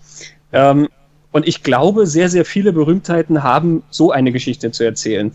Dieses verklärte, ich, ich bin ihr größter Fan, das ist ja noch, das, das kann man irgendwie als nicht ganz ernstzunehmende Schwärmerei abtun. Aber wenn einem die Leute den Tod wünschen. Ja, genau, äh, da, da, stimme ich dir vollkommen zu. Dieser Besitzanspruch, der dann plötzlich damit einhergeht, weil man irgendwie glaubt, oh ja, mein Gott, der hat so viele Filme gemacht, also ist er jetzt äh, äh Besitzgut für die Masse. Ne? Mhm das ist halt auch äh, super strange. Also, das, ich kann ja jetzt einfach hier von der Insel Sylt sprechen. Hier sind ja nun auch unglaublich viele äh, Schauspieler, ja. Äh, und ich habe hier nun auch schon einige getroffen. Ich bin im Leben nicht auf die Idee gekommen, zu irgendjemandem hinzugehen und dann irgendwie, ah ja, ich bin ihr größter Fan oder ich weiß, wer sie sind. So, ja. Weil ich immer so denke, meine Güte, es ist auch nur ein Mensch. So, klar, der verdient jetzt irgendwie sein Geld. Zum Beispiel Ewan McGregor war dann hier, äh, äh, weil sie hier ja, äh, wie, wie, wie hieß der noch? Der, der, der, äh, ach, der, der war so langweilig. Mit, mit Pierce Brosnan und Ewan McGregor. Ähm, der, der, der Roman Polanski-Film, meinst ja, du, der Ghostwriter? Ja. Ghostwriter, genau. Ein großartiger Film, aber gut, ich will dich nicht ablenken. ja, ich bin ganz ehrlich, ich fand den, ich fand den sehr schleppend. Ich glaube, dem hätte eine halbe Stunde weniger gut getan. Aber anyway, äh, der wurde ja hier gedreht auf Sylt und äh, da habe ich den halt auch irgendwie mal äh, dann gesehen in, in, in List irgendwie und bin dann auch nicht auf ihn zugerannt, so, ah, Obi-Wan! So, ja. Also, das, alles so, boah, ne, das, das, das, das sind halt so Sachen, die ich nicht nachvollziehen kann, aber einige Leute, die, die sind eben so. Und die glauben das dann eben auch und die sind dann eben der Meinung, jo, der Typ ist jetzt halt Kulturgut und deswegen hat er sich dann auch für mich hinzustellen und mit mir po zu posieren und mit mir Fotos zu schießen und so. Aber das ist halt sein eigenes Goodwill, ob er das macht oder nicht. Ja. Das stimmt, ja. Ja, gut, äh, da kann man natürlich sagen, es ist jetzt wirklich viel in äh, Annie wiederzufinden, ganz klar. Ja, ja macht Ganz das natürlich noch. auch Sinn. zu diesem, zu diesem Besitzanspruch. Ich habe hier so ein Buch, äh, Stephen King und seine Filme von Andreas Kaspczak. Mach ich mal Ich kurz hab's hier auch Werbung für. vor mir liegen. Ja, tatsächlich. Genau. äh, ich habe da jetzt gerade ähm, eine Passage mir nochmal rausgesucht. Ähm, kann ich vielleicht nochmal ganz kurz wiedergeben hier. In gewisser Weise ist Misery trotz der Barrieren, die der Autor zwischen sich und Paul Sheldon aufbaut, Kings Abrechnung mit denjenigen seiner vielen Fans, die Besitzanspruch auf ihn erheben und um jeden Preis an sämtliche an sämtlichen Aspekten seines Lebens und Schaffens teilhaben wollen. Das geht mitunter so weit, dass sie sogar in Kings Wohnhaus in Bangor eindringen, wie es der Texaner Eric Keane am 20. April 91 tat.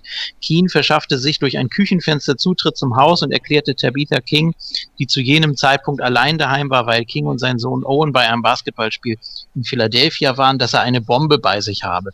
Es gelang Tabby zu fliehen und die Polizei zu alarmieren, die King schließlich auf dem Dachboden des Hauses stellte. Die vermeintliche Bombe, die er besaß, bestand lediglich aus Pappe und elektronischen Teilen aus einem Taschenrechner. So, ähm, nochmal ganz kurz äh, dazu. Natürlich, Stalker hat, glaube ich, jeder Prominente, mehr oder weniger. Mhm. Ähm, manche machen das irgendwie öffentlich, manche machen das so für sich und äh, ja, also ich empfinde es auch schon als Stalken, wenn man jetzt irgendwie nur online immer guckt, was macht, was macht der jetzt gerade? Es wird ja auch immer offengelegt, natürlich durch die sozialen Medien und so. Dadurch wird das natürlich vereinfacht, aber ähm, da, auch das kann ja Auswüchse haben. Das ist natürlich die eine Sache. Wenn man jetzt einen verfolgt, dann wird es schon kritischer. Ähm, ja, und wenn man demjenigen dann auch noch entgegentritt und ihn bedroht und bedrängt oder sogar noch entführt oder äh, androht, ihm irgendwas anzutun, das ist dann natürlich die schlimmste und die krasseste Form. Und die haben wir ja hier. genau. genau. Naja, es- noch schlimmer. Oh, Entschuldigung. Ich würde nur sagen, hier geht's ja tatsächlich auch um den Inhalt von dem Werk. Ne? Also bei diesem Typ mit der Bombe geht's halt offensichtlich um so eine Ver- Verklärung von King selber oder so. Ja, Äh, In, in Misery ist es ja die Forderung, ähm, dass das Werk umgeschrieben werden muss. Ne? Also Ja. äh, sie sagt dann, nein, das darf nicht sein, dass die stirbt, äh, das muss irgendwie anders gehen äh, und setzt ihm dann zu, was, was natürlich eine sehr, sehr perfide Art von Fantum ist, die ähm, finde ich, da ist der Film auch sehr prophetisch, ohne dass er was dafür kann. Aber ähm, ich glaube, das ist ein Problem, was heutzutage viel stärker ist noch, als es 1990 der Fall war. Gut, aber ich würde sagen, äh, das hier ist ja nicht mehr Stalking. Sie hat ihn ja nicht gestalkt, sie hat sich da einfach in eine Welt hinein, äh, ich sag mal, versetzt, die äh, ihr Leben einfach bestimmt und dann durch Zufall kommt ihr genau eben der Schöpfer dieser Welt entgegen. Ja. Genau. Und ist ihr dann auch vollkommen ausgeliefert. Das ist ja dann schon nicht mehr Stalking, das ist ja schon eher eine andere Form von. Ne? Ja, Kidnapping. ja, natürlich. Sie hält ja. ihn als Geisel, ge- äh, ganz klar. genau. Ja, am Anfang ist es, also ist es das ja nicht. Also die haben ja am Anfang erst noch ein ganz normales Verhältnis und äh, sie himmelt ihn ja auch an. Nur die Stimmung kippt ja dann, als sie das erste Mal diesen noch unveröffentlichten Roman da liest. Und da kommt ja dann tatsächlich auch zum ersten Mal, äh, ja, ist sie schizophren oder sowas, einfach ihr Wahnsinn durch. Äh, da muss ich dir, glaube ich, widersprechen. Ich bin der Meinung, sie hätte ihn von Anfang an nicht einfach so gehen lassen. Ja. ja. Ja, ja, klar, nee, so ma- das Also, war mir klar, dass das, das, nicht äh, passieren würde. Ich, ich glaube, diese Geschichte mit dem Telefon, was sie erzählt, ist von vornherein gelogen. Ähm, Mhm. Sie sagt dann ja, sie ruft da an und die, die Leitungen sind verschüttet und sowas. Ähm, also selbst zu dem Zeitpunkt, wo die noch ganz, ganz lieb ist und noch ganz nett fragt, darf ich den Roman lesen und so. Ich glaube, selbst da hat sie nicht den Plan, dass sie ihn wirklich gehen lässt. Gut, dann nehmen wir es eben aus Paul Sheldons Sicht, ist es am Anfang, glaube ich, dann kein Kidnapping. Ja, es ist ja nicht wirklich Kidnapping. Also ich denke mal, sie hat da irgendwo äh, gesehen, oh Mist, da ist einer verunglückt, ich möchte helfen. Das ist ja schon erstmal eine gute Tat. So, Ja. dann holt sie den Typen da raus und erkennt halt so, ach, das ist doch Paul Sheldon. Ja, krass, geil. Also, äh, und beschließt dann erst. Frage. Nee, Da, erzähl ja, ich weiter. weiß. Ja, Ja, gut, aber du dann, weißt, worauf ich hinaus will, ne? ja, na, dann wäre es wirklich wieder Stalking. Ja, aber da, da gibt es ja keine Anzeichen zu. Gibt sie im Doch, Buch? es gibt, es gibt Anzeichen dafür, weil sie erzählt ihm nämlich, dass sie, sie weiß ja, dass er immer in dieser Hütte war. Eben. Ähm, und ähm, sie, sie sagt dann, ja, ich bin so oft da gestanden und habe da hochgeguckt und habe mich gefragt mit dem Licht, was sie jetzt gerade tun und so. D das ist schon ein bisschen gruselig. Mm, Ja, gut, das, das ist natürlich schon Stalking, das ist richtig, genau, ja. Aber die Frage ist natürlich, äh, ja, hat sie ihn jetzt da irgendwie verfolgt am Anfang, ähm, dass sie genau zu dem Zeitpunkt da gewesen ist, wo er dann da diesen Unfall hatte? Na, das glaube ich auch nicht. Das ist halt ein Zufall. Also, Genau. ähm, ja gut, Das anfangs ich ist es ja auch wirklich so, äh, sie rettet ihm ja wirklich das Leben. Der wäre erfroren oder wäre seinen Verletzungen erlegen oder sonst irgendwas, wenn den da äh, wochenlang keiner gefunden hätte. Klar. Ähm, Er konnte sich da unmöglich selber draus befreien. Er war ja völlig benommen, haben wir gesehen. Das Gesicht auch völlig lediert, äh, Beine sowieso gebrochen, konnte sich nicht fortbewegen und so weiter. Äh, von daher muss man ihr das natürlich schon sehr, sehr hoch anrechnen, dass sie da äh, runterstapft in diesem äh, Blizzard und ihn daraus befreit, da mit dem, mit dem Stemmeisen und so. Man weiß Ja. noch nicht, ob sie das immer dabei hat oder dann einfach nur gesagt, ach, da liegt einer, ich hole mal mein Stemmeisen von zu Hause oder ich habe eins im Auto oder sonst irgendwas, wurde ja nicht so ganz klar. Und dann schleppt die den da wirklich auf den Schultern da raus und dann da auch diesen, diesen Abhang da wahrscheinlich rauf und so. Also auch eine unglaubliche Kraft, die sie ja hat und, und äh, zumindest auch für ihn dann in dem Moment aufwendet und äh, Kraft aufopfert. Ähm, von daher, bis zu dem Zeitpunkt ist alles äh, super, ist sie ein Engel, ne? Also aus seiner Sicht, klar. Ich würde sogar so weit gehen und sagen, dass sie nicht von Anfang an geplant hat, ihn festzuhalten. Zumindest nicht für immer. Ich denke schon, dass sie das einfach als Glücksfall gesehen hat und sie sagte ja auch, ich dachte immer so, ich bin in sie verliebt oder hat sich das vorgestellt, weiß nicht genau, wie sie es gesagt hat, dass sie es wirklich, sie stellt ja erst im Laufe der Zeit fest, dass sie wirklich in ihn verliebt ist. Das sagt sie ja auch. Das wissen wir ja. Und ich denke, das ist genau eben das. Sie möchte, äh, sie stellt irgendwann fest, so, ja, ich liebe ihn tatsächlich und deswegen will ich ihn gar nicht mehr gehen lassen. Und Ich glaub, dann, s- ja, Nee, erzähl du zuerst. ja, zuerst äh, es ist ja auch die Situation, dass sie ihm irgendwann gesteht, so, nee, ich habe überhaupt nicht angerufen. Okay, wenn ich da jetzt gerade drüber nachdenke, passt, passt meine These nicht ganz so zusammen. Ja, sie gesteht ihm nämlich auch nicht, sondern das ist der Moment, wo sie total ausflippt und dann wirft sie ihm das noch zuletzt an den Kopf, quasi bevor sie aus dem Zimmer stürmt. Sagt sie noch, glauben Sie ja nicht, dass jemand kommt, weder Krankenausweis Bescheid, noch ihre Verlegerin, noch ihre Tochter. Rums und lässt ihn damit allein. Ja, da fällt Also- dann die Maske. Auf der anderen Seite ist sie ihm ja auch irgendwo dankbar. Daher entsteht ja auch diese Liebe in Anführungsstrichen, die Liebe äh, für seine Kreativität, wie sie es ja anfangs noch nennt, wo sie sich da so ein bisschen rettet, ähm, dass er ihr ja die ganze Zeit eine Fantasiewelt dargeboten hat. Ne? Dass, äh, dass sie, dass sie darin leben konnte. Ja. Und äh, dafür ist sie ihm natürlich auch wiederum sehr, sehr dankbar. Und daraus entsteht, glaube ich, diese Liebe einfach. Ähm, sie weiß natürlich auch alles über ihn selbst, weil sie eben auch äh, alles zu schätzen weiß, was er macht und, und äh, ja, will natürlich auch alles über ihn dann selber wissen, will wissen, was ist das für einer, der das äh, schafft, äh, sie da so rauszuholen oder beziehungsweise sie in so einer Fantasiewelt leben zu lassen, ne? weil ihr äh, komplettes Leben ja den Bach runtergegangen ist, dass sie völlig vereinsamt ist und so weiter. Ähm, dafür ist sie ihm natürlich dankbar und sie will dann natürlich äh, wissen, wer das ist und das äh, übertreibt sie dann natürlich. Ich möchte nur mal was ganz anderes in den Raum werfen. Mal so die Frage an Gordon, was glaubst du denn, wer ist denn von wem abhängig? Äh, inwiefern du meinst jetzt, ob er von ihr abhängig ist oder sie von ihm? Ich kann ja mal meinen Gedankengang dementsprechend darlegen. Ich glaube, sie sind beide voneinander abhängig. Er, äh, oder an, am Anfang ist es so, dass sie von ihm abhängig ist, weil wenn er nicht mehr schreibt, ist ihre Welt vorbei. Und das sieht man ja in dem Film auch. In dem Moment, wo sie dann ganz euphorisch nach Hause kommt, den neuesten Band liest, der dann ja gerade von Misery rausgekommen ist, und wie sie dann abdreht, als äh, sie gemerkt hat, scheiße, hat, der hat jetzt meinen ganzen äh, Lebensinhalt zerstört. Und äh, ich glaube auch schon, beide sind irgendwie selbst voneinander abhängig. Sie von ihm, dass er weiterschreibt und er plötzlich dann ab dem Zeitpunkt, wo er bei ihr im Haus ist, von ihr. Das heißt also, man hat hier ein gegenseitiges Wechselspiel von Abhängigkeit. Irgendwie sind die beiden voneinander abhängig. Ja. Der eine äh, aufgrund des Sch Wink des Schicksals äh, und äh, sie halt, ja, keine Ahnung, wie man das bezeichnen kann. Ich denke, das ist so ein, so ein Zusammenspiel aus gegenseitiger Abhängigkeit. Würdest du das anders sehen? Nein, also natürlich, klar, es ist eine Form von Abhängigkeit in dem Moment, wo er irgendwie hilflos ausgeliefert ist und so und äh, äh, dann natürlich auch die Hilfe gebraucht hat. Sie ist in dem Moment abhängig, weil sie halt ihre eigene Welt hat. Er ist so gesehen ja auch von seinen Fans abhängig, wenn er Bücher schreibt und damit seinen Lebensunterhalt verdient und keiner liest sie, dann verdient er nichts. Ne, also, das ist ja dann auch wieder klar. Also, natürlich sind die Schriftsteller auch von ihren Fans irgendwo abhängig. Es ist halt dann im, eben immer nur die, die Gratwanderung. Wie weit darf man wann, wie, wo gehen? Genau, also sehe ich ähnlich, ja.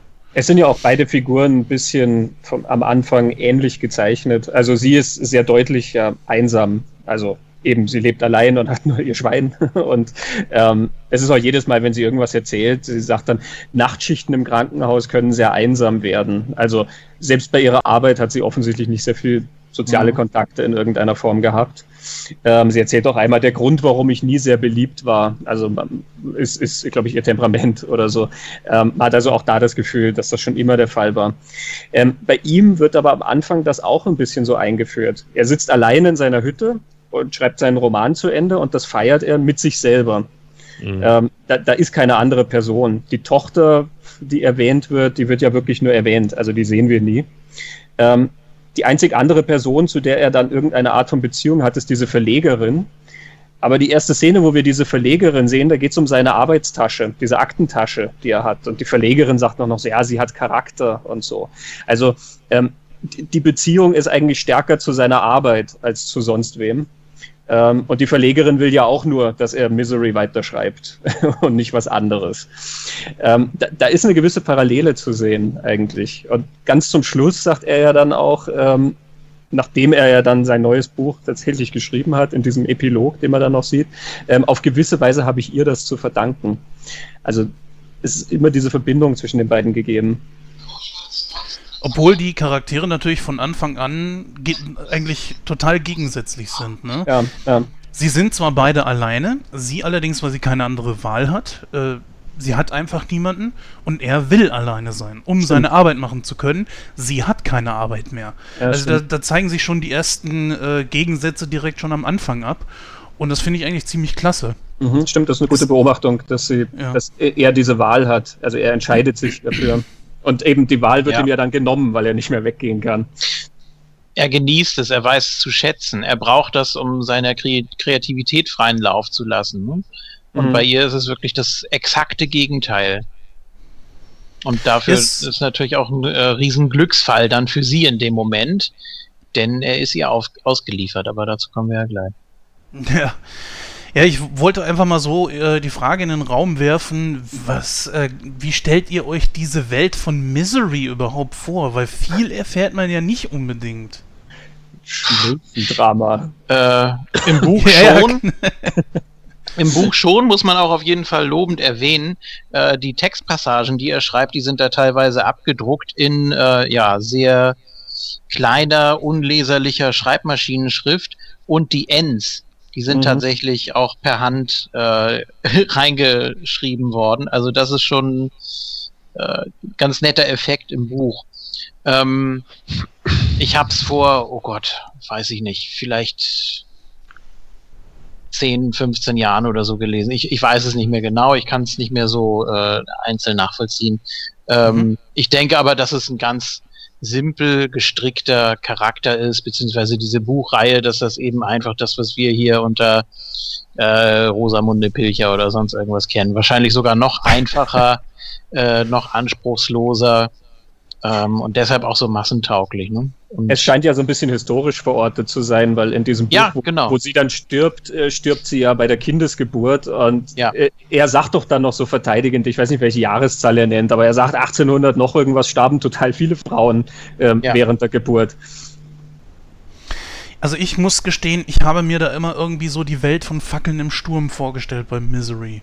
Also genau diese Zeit, diese Kulisse etc. Auch so diese Gräber, die die damals haben, wo Misery ja in dieser ungewollten Fortsetzung, die er schreiben musste, die Miserys Rückkehr, habe ich mir immer so vorgestellt, dass das so ein, so ein, Friedhof ist, wie halt, äh, den man auch teilweise da in, ähm, in äh, Fackeln im Sturm sieht.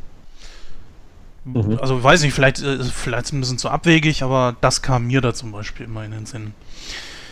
Ja, die äh, Vergangenheit von äh, Annie haben wir ja schon ein bisschen beleuchtet. Ich glaube, wir könnten damit auch schon ein bisschen so weit vorspringen, dass wir das Ende so ein bisschen beleuchten, wo sie völlig gaga wird, wo sie ihm dann auch noch absichtlich die Beine bricht. Äh, ja, mal so die, gefragt, die Szene, wie hat euch die berührt? Also okay, ich fange an. Ähm, ja. Sehr. ich finde, das ist eine total schmerzhafte Szene. Ähm, jetzt beim Wiederanschauen war ich überrascht, dass man tatsächlich sieht, wie der Fuß so ein bisschen umbiegt. Man sieht mhm. so die letzten paar Frames, bevor er wegschneidet, sieht man noch, wie der Fuß, wie es den Fuß quasi in die andere Richtung haut, wo sie mit dem, mit dem äh, Vorschlaghammer da dagegen haut. Ich war immer der Ansicht, dass man gar nichts sieht, dass es wirklich nur über sein Gesicht hm. sozusagen funktioniert. Ja, du, du siehst sie mit dem Hammer und du siehst sein Gesicht und du hörst das Geräusch und du weißt, was passiert und das schmerzt dich, so wie keine Ahnung, Texas Chainsaw Massacre auch arbeitet, sehr viel. Das war ähm, im TV-Cut aber auch so. Ähm, ja, wie gesagt, ich habe auch den TV-Cut hier und ich habe es dann jetzt wieder geguckt ja. und tatsächlich festgestellt, man, man, sieht ein paar Frames mehr, als ich dachte. Ähm, witzigerweise ist diese Idee, die ich quasi immer hatte, dass man gar nichts davon sieht, ist dann so ein, ähm, so ein Punkt, den ich mir davon immer abgeleitet habe, dass es halt völlig ausreicht, ähm, Suggestion zu machen, ähm, um Reaktion hervorzurufen. Also ich habe äh, in meinem Film Die Muse, habe ich auch so eine Szene.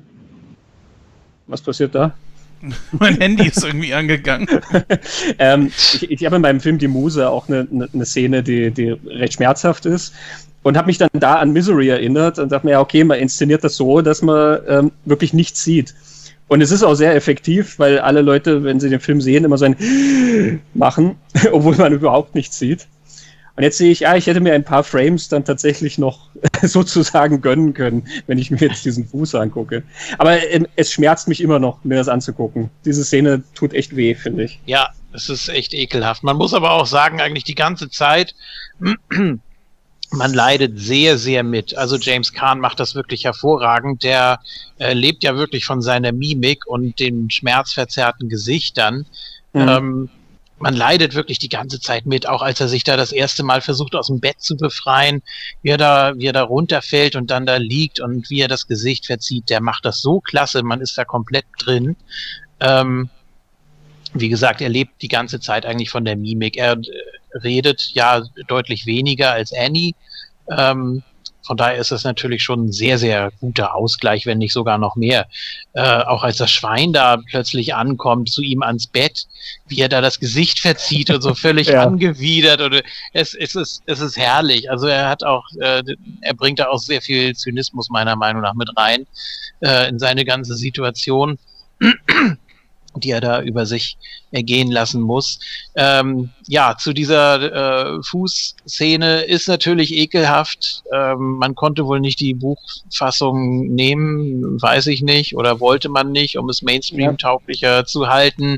Äh, Im Buch kriegt er ihn ja abgehackt.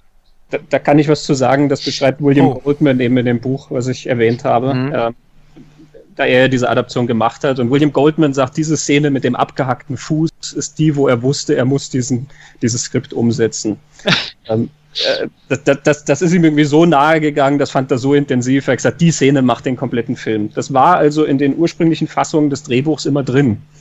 Ähm, dass sie tatsächlich dann mit der Axt kommt und ihm den Fuß abhackt.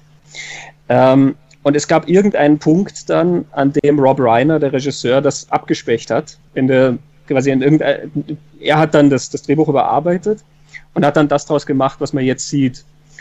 Und die Argumentation ist folgende, also William Goldman war natürlich ganz entsetzt, ja, und hat gesagt, um Himmels Willen, und das ist doch der einzige Grund, warum ich den Film mache, und was weiß ich. Ähm, also der einzige war es nicht, aber das lag ihm so am Herzen. Ja. Ähm, und die Argumentation von Rob Reiner war dann die, dass er sagt, ähm, im Buch funktioniert das, aber im Film ist das zu viel. Wenn wir das im Film machen, dann verlieren wir die Zuschauer. Das, das ist zu arg gewissermaßen. Mhm. So wäre ähm, schon gewesen, ne, eigentlich. Ja, genau. Das ist was, was mhm. du wirklich in einem harten Horrorfilm siehst, mhm. aber das ist der Film. Und Goldman hat gekämpft und gekämpft um diese Szene. Und er sagt, ähm, Gold, er, er, hat so viele Jahre Erfahrung als Drehbuchautor, er weiß, wann er recht hat. Und dann hat er den fertigen Film gesehen und hat gesagt, ja, ähm, ich lag daneben, ich hatte Unrecht. Ähm, denn ab dem Zeitpunkt hat er zugestimmt, dass es absolut ausreicht, das mit dem Hammer zu machen weil alles andere hätte dafür gesorgt, dass Misery, ähm, dass die Leute andere vor Misery gewarnt hätten und nicht ihn weiterempfohlen hätten. Hm. Das kann sehr gut sein. Gut, heute wäre es nochmal was komplett anderes. Ne? Also klar, wahrscheinlich äh, wäre es heute noch mal effektiver gewesen oder hätten viele gedacht, ja, das ist um einiges effektiver, wenn sie eine andere Szene äh, da gesehen hätten. Jetzt waren es auch zwei Schläge, ne? Also man musste da praktisch zweimal durch und ja. boah, und dann die musikalische Untermalung da mit der Mondscheinsonate, diese ganze bedrohliche Situation, die da aufkommt und wie gesagt, man leidet sehr mit mit Paul Sheldon die ganze Zeit über und das ist schon eine sehr, sehr effektive Szene und ähm, ja, dafür zieht es einem alles, auch heute noch, wenn man, auch wenn man weiß, was kommt, wann es kommt, ah, es, es geht einem durch Mark und Bein wirklich. Ähm, es ist effektiv geschnitten, ja. eben weil so viel suggeriert wird. Es ist großartig gespielt, eben auch von ihm. Er verkauft dir diesen Schmerz unglaublich gut. Also ich bin, ich bin wirklich der Meinung, äh, dass das erste Mal, wo ich den Film tatsächlich im Fernsehen gesehen habe, und das müsste auf RTL gewesen sein, dass da diese Gelatinefuß nicht zurückfedert, also dass man das nicht sieht. Ich meine, dass es in der TV-Ausstrahlung damals geschnitten war. Also, dass man nur sieht, wie sie zuschlägt, aber nicht, wie sie den Fuß etc. trifft. Ich weiß, dass es hinterher diese Szene gibt, wo der Fuß so hin und her wabbelt, weil ich nämlich nämlich noch so gewundert habe dann, dass ich gedacht habe, krass, äh, da, da sieht man ja doch viel mehr, als ich ursprünglich gedacht habe. Und ich bin mir da fast sicher, dass das im TV geschnitten war. Ich kenne nur diese Fassung. Also, hm. weiß ich nicht. Ja. Naja, ich meine, gut, gestern lief Dawn of the Dead das erste Mal im Free TV ja, auf Tele 5 und äh, da kann man auch einfach sehen, so, da wurde auch so viel rausgeschnitten, dass man teilweise im Film dann nicht mehr verstanden hat in einigen Szenen. Ja gut, das wäre da jetzt in diesem Fall nicht ganz so schlimm gewesen, weil sie es ja vorher auch nochmal ganz Natürlich. detailliert erklärt mit dem Hobbeln und sowas, äh, wie das funktioniert. Äh, Im Endeffekt ja. ist das eine Szene von, von anderthalb Sekunden, die da fehlt. Also ja, ist nicht, mal. Es sind wirklich ja, nur Frames. Mal. Es sind einzelne Frames, die da, ja. um die es da geht mit dem Fuß. Also mich packen solche Szenen ja sowieso generell. Äh, in American History X gab es ja diese Geschichte oh, mit ja. den Zähnen auf den Steinen. Oh, hör auf. Oh ja, oh ja. Oh, Geil. Heartstop, ja. Ist, ja, ist und das, oh, ich kann solche Szenen, die, die ziehen mich immer mit und deswegen kann ich, äh, ich habe schon zusammengezuckt, als äh, James Candy die Beine zerkloppt gekriegt hat. Oh, und dann, selbst wenn sie es nur angedeutet hätten, allein diese Vorstellung, oh. Und dann die Beine, äh, die da zur Seite hingen, ah, es ist so, oh, nee. Da, Dario Argento hat dazu eine ganz gute Theorie, weil er sagt, ähm, Schmerzen, die man kennt, äh, fühlt man im Film mehr mit. Also mhm. ähm, du findest das nicht so arg, wenn jemand mit 30 Kugeln durchsiebt wird, ähm, weil, also ich hoffe, ich spreche jetzt für euch drei, ihr wurdet noch nie angeschossen. Mhm. ich wurde es jedenfalls noch nie. Ähm, man, man, stellt sich das natürlich schmerzhaft vor, aber man hat irgendwie keine Ahnung. Ähm, zum Beispiel verbrennen weiß aber jeder, wie es ist, weil jeder hat irgendwann mal die Hand auf die Herdplatte erwischt.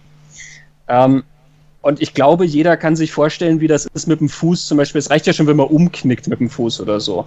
Jeder hat sich das irgendwie schon mal verstaucht oder irgend sowas. Jeder, also viele Leute haben schon mal irgendwie einen gebrochenen Knochen oder so gehabt. Diese, diese äh, Erfahrung intensiviert diesen Schmerz so viel mehr, wenn man das sieht. Ja. Schade, dass Dario Argento so viel Scheiße gemacht hat. es ändert ja nichts daran, dass der, das, was er da sagt, durchaus wahr ist. Übrigens, da kann ich mal einen kur kurzen Einwurf bringen, wenn ihr äh, der Meinung seid, so dass das irgendwie alles so krass ist und so, ne, mit, mit Zehen auf Stein oder so. Ich empfehle euch da mal einen total tollen Film. Der heißt Haze von äh, Shinya Tsukamoto aus 2005. Der Tetsuo-Mann. Er ist nur, der ist äh, sehr kurz, geht glaube ich nicht mal 50 Minuten oder so, aber äh, der ist echt total toll. Also den müsst ihr euch echt mal reinhauen. Entschuldigung, aber du warst mir eben ein bisschen zu schnell. Als du Ende gesagt hast, da dachte ich schon, was? Um Gottes Willen. Ähm, wir haben ja so ein paar Stationen übersprungen eigentlich, so was, was so die Wandlung auch von, von Annie oder ja, diese, diese Spirale, ähm, in der sie sich befindet. Da haben wir ein bisschen was übersprungen eigentlich, denn man merkt ja das erste Mal, dass sie nicht ganz dicht ist, als sie ihn da ganz am Anfang mit der Suppe füttert und dann ähm, sich da eben beschwert oder ihn kritisiert, erst noch so ganz vorsichtig, ganz höflich, äh, wer bin ich, dass ich sie kritisieren kann und äh, nein, nein, nur zu und äh, er hat sie ja sogar gebeten, äh, sich einen Titel zu überlegen. Das Manuskript hat ja noch nicht mal einen Titel.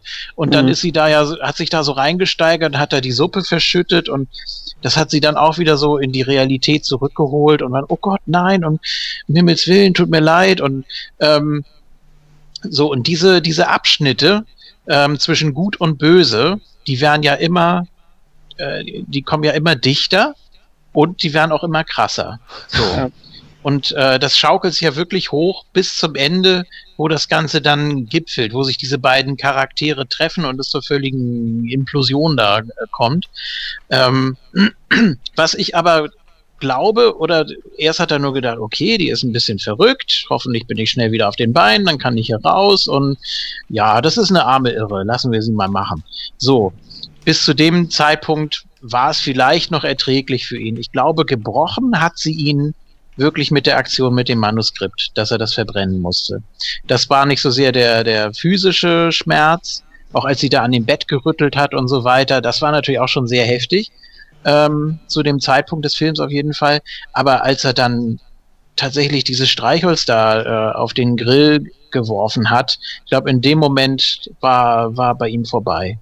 Ich glaube, in dem Moment war es wirklich, ja, da, da wurde alles dunkel und da war ihm alles egal und das war so dieser Moment, da war dann, da war dann geistig weg, da hat er dann äh, abgeschaltet. Und ähm, ja, natürlich auch eine sehr krasse Szene, wie sie da um das Bett geht und dann da äh, Benzin über ihn so leicht träufelt, so ganz, ja, so locker aus dem Handgelenk, so, ach, ja, das, äh, man darf das nicht veröffentlichen und das, äh, sie müssen die Welt davon befreien und ach, das ist schon, das ist schon gut so und bah, auch dieser, dieser Psychokrieg dann äh, da, davor, als sie dann meint, ja, ich weiß schon, also äh, sie haben nie Kopien gemacht und so weiter. Ah, wo, wo er dann auch wirklich denkt, verdammt, die, die weiß einfach zu viel und ja. äh, ja, das ist, das ist, das ist auch eine sehr, sehr krasse Szene. Und ab dem Moment weiß er das, womit er eigentlich ausbrechen wollte, womit er sich so viel Mühe gegeben hat, um mal von Misery wegzukommen, das hat sie ihm jetzt genommen. Und das war, glaube ich, wie gesagt, so der Moment. Da hat sie ihn dann gehabt. Das Witzige an dieser Szene mit der Suppe, die, die du erwähnst, äh, wo sie ja dann sich aufregt über dieses neue Manuskript. Ja ähm, das ist ein ganz nettes Detail, weil ähm, sie regt sich ja darüber auf, dass dort so viel geflucht wird. Ähm, die Sprache ist es ja, die ihr nicht taugt. Ja? Und, und so würde sie ja nicht reden. Ähm, und da redet sie sich ja dann so in Rage. Jetzt ja. schüttet sie dann die Suppe. Und etwas später im Film, wo du sie dann in die Stadt fahren siehst, wo dann der Sheriff irgendwie auf sie aufmerksam wird, ähm, da faucht sie irgendeinen, weiß nicht, irgendeinen anderen Autofahrer oder Fußgänger mhm. oder sowas ähm, relativ unflätig an, was ich irgendwie sehr nett finde, dass sie sich aufregt über die Sprache, aber später siehst du sie dann selber genauso rumschimpfen. Ja, im Original, das ich heute zum ersten Mal gesehen habe, äh, übrigens, also das war für mich auch nochmal eine ganz neue Erfahrung. Da hat sie auch immer so ganz verharmlosende Worte, irgendwie so Kakadu und irgendwie so äh, mhm. Upsi Daisy und irgendwie so ganz komische Wörter und Dirty Birdie und sowas, also ganz harmlos eigentlich. Mhm. Ähm, und er dann auch wirklich so im Gegenzug äh, äh, zum Schluss, um da, um da vorzugreifen, als er ihr da das äh, glühende Manuskript in den Mund stopft und you sick twisted fuck. Also er hat da so richtig was aufgestaut. Ne? Also ah, äh, er war ja von Anfang an sehr höflich, hat gedacht, ja gut, okay, lass sie mal machen. Sie hat mir das Leben gerettet. Okay, ich lächle mal so ein bisschen zu der Situation, mach gute Miene zum bösen Spiel. Ähm, und zum Schluss äh, treffen sich dann die wahren Gesichter sozusagen im, im Showdown. Ähm, ist, ist ganz witzig auf jeden Fall, so zu beobachten, die Wandlung und ja, jetzt bin ich wieder ein bisschen abgedriftet. Egal, ich wollte eigentlich noch äh, nur was zu der, zu der Szene von eben sagen, weil mir das ein bisschen zu schnell ging. Aber Jens hat die äh, ja, den, den Weg hier schon bereitet. Er, er, zeigt die Bremse. Ja, gut, wir müssen ja. ein klein bisschen auf die Uhr gucken, dass ja. wir nicht zu sehr überziehen. Aber ich das sind mal, zwei äh, Schlüsselszenen, die ich unbedingt ansprechen wollte, deswegen äh, auf jeden Fall habe ich dich doch nochmal ausgebremst. Na klar, also äh, ich kann natürlich auch nicht jede einzelne Szene im Kopf behalten und denken, oh, da kann man jetzt äh, viel zu sagen. Der ganze Film ist einfach was, wo man unglaublich viel zu sagen kann. Äh, ich komme jetzt einfach mal jetzt so ein bisschen radikal auch zum Schlussfight. Und äh, ich finde gerade da, hast du auch schon gesagt, Julian, steckt einiges drin. Auch so diese ganze Wut von ihm da, wo er das da in, diese, diese verbrannten Fetzen ins Maul stopft, ist auch so, äh, zeigt auch wieder so diesen ganzen, ja, ich sag mal schon Ekel, den er gegen sein eigenes Werk Misery aufgebaut hat. Er will einfach wirklich nicht mehr. Und äh, das, was sie stellt ja so eine Art, mh, mm, wenn man das mal so ein bisschen philosophisch sehen will, sie stellt ja so äh, den Zwang dar, äh, den Vermenschen, in, in Menschenform, der ihn dazu zwingt, in dieser Sparte zu bleiben. Und er versucht da drin auszubrechen. Und das ist ja symbolisch, dass er das da richtig ins Maul stopft und sagt so, es ist jetzt vorbei. Äh, frisst das übrigens auch eine sehr gute deutsche Synchro wieder mal. Ja, muss man natürlich. einfach mal sagen. Ja. Und ähm. Ähm, ja, also ich finde gerade dieser, dieser Endkampf ist auch ziemlich gut gemacht. Äh, normalerweise sind natürlich Männer ein bisschen stärker als Frauen, das ist klar, aber die beiden, dadurch, dass er die Beine gebrochen hatte, sie auch schon ein bisschen angeschlagen war, waren ziemlich gleichwertig sie hat sich auch ein bisschen unbeholfen angestellt. Äh, er konnte natürlich nicht äh, sich irgendwie, was weiß ich, so und so bewegen oder keine Ahnung. Und dann äh, eine der richtig genialsten schauspielerischen Leistungen in dem ganzen Film ist da, wo sie da, ich weiß nicht, was haut er ihr da vom Kopf? War das äh, das Telefon? Die Schreibmaschine. Na, erst die Schreibmaschine. Damit hat er ja schon Krafttraining gemacht die ganze Zeit. Er wusste ja, dass es irgendwie zu diesem Showdown kommen wird. Ähm, so, und, dann, und, dann, und dann natürlich das Schwein, ja. Diese Statue, ja. Na, schlussendlich war es die Schreibmaschine, glaube ich, wirklich. Ne? Ja, also auch erst, so. Erst ist es die Schreibmaschine und dann kommt diese Statue und dann zuletzt stolpert sie nochmal und haut mit dem Kopf auf die Ecke der Schreibmaschine. Ja, also eigentlich so auch wieder äh, sinnbildlich dafür, sie wird von dem, was sie eigentlich so liebt oder was, was äh, sinnbildlich dafür ist, also ein Symbol des Schaffens von Paul Sheldon, dadurch kriegt sie ihr eigenes Ende. Finde ich eigentlich mhm. ganz cool gemacht. Siehst du das auch so, Gordon, oder ist das für dich ein bisschen zu viel hineininterpretiert. Ist es nicht sogar noch so, dass im Deutschen Ding-Geräusch kommt, wenn sie auf die Schreibmaschine fällt am Schluss? ja, ich weiß es nicht. Ich weiß nicht, ob es im Englischen auch ist, aber im Deutschen macht es so ein kleines Ding. Ja. Sagt doch eigentlich alles, oder? ja, krasse Szene auf jeden Fall. Also ich, also ich ähm, fand. Sorry. Ja, so. Wir ich wollen noch viel loswerden, merke ich. Ja. Offenbar, ja, aber ich, ich will mich nicht vordrängeln. Ich, ich fand die, die, die Szene halt, äh, als ich sie beim ersten Mal gesehen habe, ein bisschen drüber, weil ich mir die ganze Zeit irgendwie noch so dachte, ja, okay, er hat irgendwie zwar mit der Schreibmaschine oder sowas trainiert, aber er ist trotzdem irgendwie immer noch an den Rollstuhl gefesselt so und er ist immer noch irgendwie schwach und keine Ahnung, wenn die Frau jetzt ein bisschen, die ist ja nun auch recht füllig, wenn die da, äh, keine Ahnung, ein bisschen Hirn hat oder sowas, dann müsste sie den Jungen eigentlich wieder komplett auseinandernehmen. Also ich weiß, dass ich damals irgendwie dachte, Mann, wenn er sie jetzt reingelegt hätte, dass er eigentlich schon wieder laufen kann, so, ne? Dann wäre das eine andere Nummer gewesen. Aber so fand ich es irgendwie äh, beim ersten Mal sehen ein bisschen unglaubwürdig. In späteren Sichtungen des Films, ich habe ihn jetzt, glaube ich, insgesamt viermal gesehen, äh, ging mir die Szene irgendwie besser ab. Aber ich erinnere mich einfach, dass ich es alles allererste Mal gesehen habe, taugte mir die Szene irgendwie nicht so.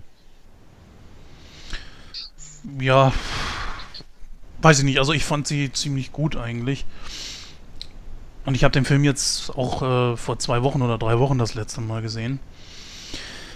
Ja, ich würde jetzt einfach mal sagen, ähm, wir kommen einfach mal zum Fazit. Äh, Christian, wir machen das immer so, wir bewerten nach Prozent. 100 ist natürlich das Beste. Und äh, wir geben dann abschließend auch noch so ein bisschen unseren Kommentar zu dem Film ab. Und da kann dann auch noch mal jeder das anbringen, was er gerne dann äh, wahrscheinlich noch in, der Diskussion fehlend äh, gesagt hätte, dann noch mal loswerden. Ist gut, weil ich auch noch jetzt was zum Ende sagen wollte, dann mache ich das in meinem Resümee. Genau, ja. Ich würde einfach mal sagen, da Julian gerade so himmlisch lacht, ja, dann hau mal raus. ich wollte nur, wollt nur sagen, das heißt, wir kommen jetzt also zum Hauptteil. ähm, jetzt beginnt die Diskussion erst, oder? genau. Ähm, so, also, ich finde, ich finde nur sehr wenige äh, Dinge, die mir nicht gefallen. Vielleicht äh, sogar gar nichts. Müsste ich zumindest lange überlegen. Ähm, es ist von vorne bis hinten stimmig. Ich finde den Film unfassbar kurzweilig. Äh, die Atmosphäre ist unglaublich dicht. Hm, die schauspielerischen Leistungen haben wir jetzt schon zur Genüge gelobt. Übrigens auch nochmal eben kurz zur äh, Synchronisation. Also Joachim Kerzel und Regina Lemnitz, die Standardsprecherin von Kathy Bates, ähm, die beide um einiges rauer und, und intensiver klingen als die Originalstimmen. Gerade die Stimme von Kathy Bates klingt ja fast schon weich gegen die äh, Synchronstimme. Ist mir heute aufgefallen. Ähm, bringt auch eine gewisse Intensität da natürlich noch zusätzlich mit rein, klar. Äh, ja, ich muss wirklich überlegen, bis mir was einfällt, was mir nicht gefällt. Ist sicher nicht perfekt, ist sicher auch an manchen Stellen vielleicht nicht so gut gealtert, aber ja, ich kann den Film immer wieder sehen und es ist auch immer wieder spannend. Es gibt so viele unfassbar gute Szenen. Ich finde eine der spannendsten Filmszenen überhaupt ähm, ist die, wo er das erste Mal rauskommt, wo er sich dann mit der Haarnadel da äh, befreit und dann erstmal das ganze Haus durchsucht, so gut es ihm eben möglich ist und dann da auch äh, in die Küche fährt und dann so merkt, verdammt, die ist schon wieder zurück und wie schnell er dann da wieder zurückkommen muss und dann ja noch wieder mit der Haarnadel da die äh, Tür wieder abschließen muss und das so gerade eben schafft. Also, das ist eine unglaublich intensive, packende Szene. Ähm, äh, ich finde sogar, ich greife da mal kurz rein, weil ja. das hätte ich nämlich auch in meinem Fazit äh, erwähnt, aber da du gerade das Haus erwähnst, es gibt ja viele Filme, wo man sagen könnte, zum Beispiel, äh, naja, verhält mir jetzt gerade kein wirklich gutes Beispiel ein. Doch Shining, würde ich mal sagen, wo das Haus selbst irgendwo so eine Art äh, eigener Charakter ist, der auch noch eine Geschichte zu erzählen hat. Das fehlte mir hier ein bisschen. Ja, also gut, das da Haus war mir scheißegal. Das stimmt allerdings. Also ähm, das hatte natürlich auch den Vorteil, dass äh, wir kennen das Haus ja auch nicht. Wir waren ja praktisch in seiner Situation, äh, waren da in dem Zimmer gefangen. Wir wussten nicht, was, was befindet sich dahinter. Ähm, Szenen nach draußen, also auf dem Grundstück, die sind ja auch sehr, sehr rar gesät. Ähm, zwischendurch gibt's natürlich immer Einspieler aus der Stadt und von dem Sheriff und so weiter, aber äh, insgesamt müssen wir doch mit ihm zusammen das Haus erkunden. Und auch oben, da sehen wir nicht allzu viel, erst als äh, Buster da hochgeht ähm, und dann zum Schluss natürlich den Keller, aber eigentlich sind wir so mit in seiner Situation. Ähm, Also ich finde, das Haus also, passt wunderbar zu ihr. Ähm, es ist einfach total unauffällig. Ähm, sie hat ja nichts ja. Auffälliges an sich, abgesehen halt von, von ihren äh, komischen Ausbrüchen, aber ansonsten ist sie ja eine total, sie ist eine unbekannte und unscheinbare Frau, die niemand beachtet und genauso schaut ihr Haus aus. Und ich finde ja, schon, harmlos. dass es über die, ja. über die, genau, harmlos, ja. Ich finde schon, dass es über die Ausstattung immer wieder was erzählt über sie. Du siehst dann eben diesen Schrein, den sie hat, ja, aus seinen ganzen Büchern mit dem gerahmten Autogramm. Ähm, du siehst aber dann auch so Sachen wie eben ihre ganzen Figürchen, die sie so genau aufgestellt hat und ähm, e-, eben du siehst dieses, dieses sehr korrekte an ihr, schon in dem, wie das Haus ausgestattet ist, wie die Sachen an der Wand hängen und so. Also ähm, ich glaube, es würde sich wirklich auszahlen, das mal auf der großen Leinwand zu sehen, wie wir vorher gesagt haben, weil man, ich denke, dass man sehr viel in diesen hinteren Ritzen gewissermaßen noch entdecken kann äh, über sie. Ähm, ja, Julian, was wird es denn ja, jetzt abschließend prozentual geben? nochmal, nochmal so ganz kurz zu dieser, zu dieser spannenden Szene. Auch ein großes äh, Lob an den Schnitt an der Stelle. Wie sie dann aus dem Auto aussteigt und die, die ganzen Geräusche, die er dann im Haus vernimmt. Und dann siehst du, wie sie da noch diesen, dieses eine Paket Papier fallen lässt. Und es kommt da wirklich auf jede Sekunde an, ne? bis mhm. er da mhm. wieder zurückkommt. Ich finde, das ist eine, eine fantastische Szene. So, ähm, ich soll zum Schluss kommen. fällt mir ich schwer, jetzt so aufgehalten hier. Nee, nee, so, äh, fällt mir wie immer schwer. Ähm, wie gesagt, ich finde eigentlich nichts, was da, äh, was mir da nicht gefällt.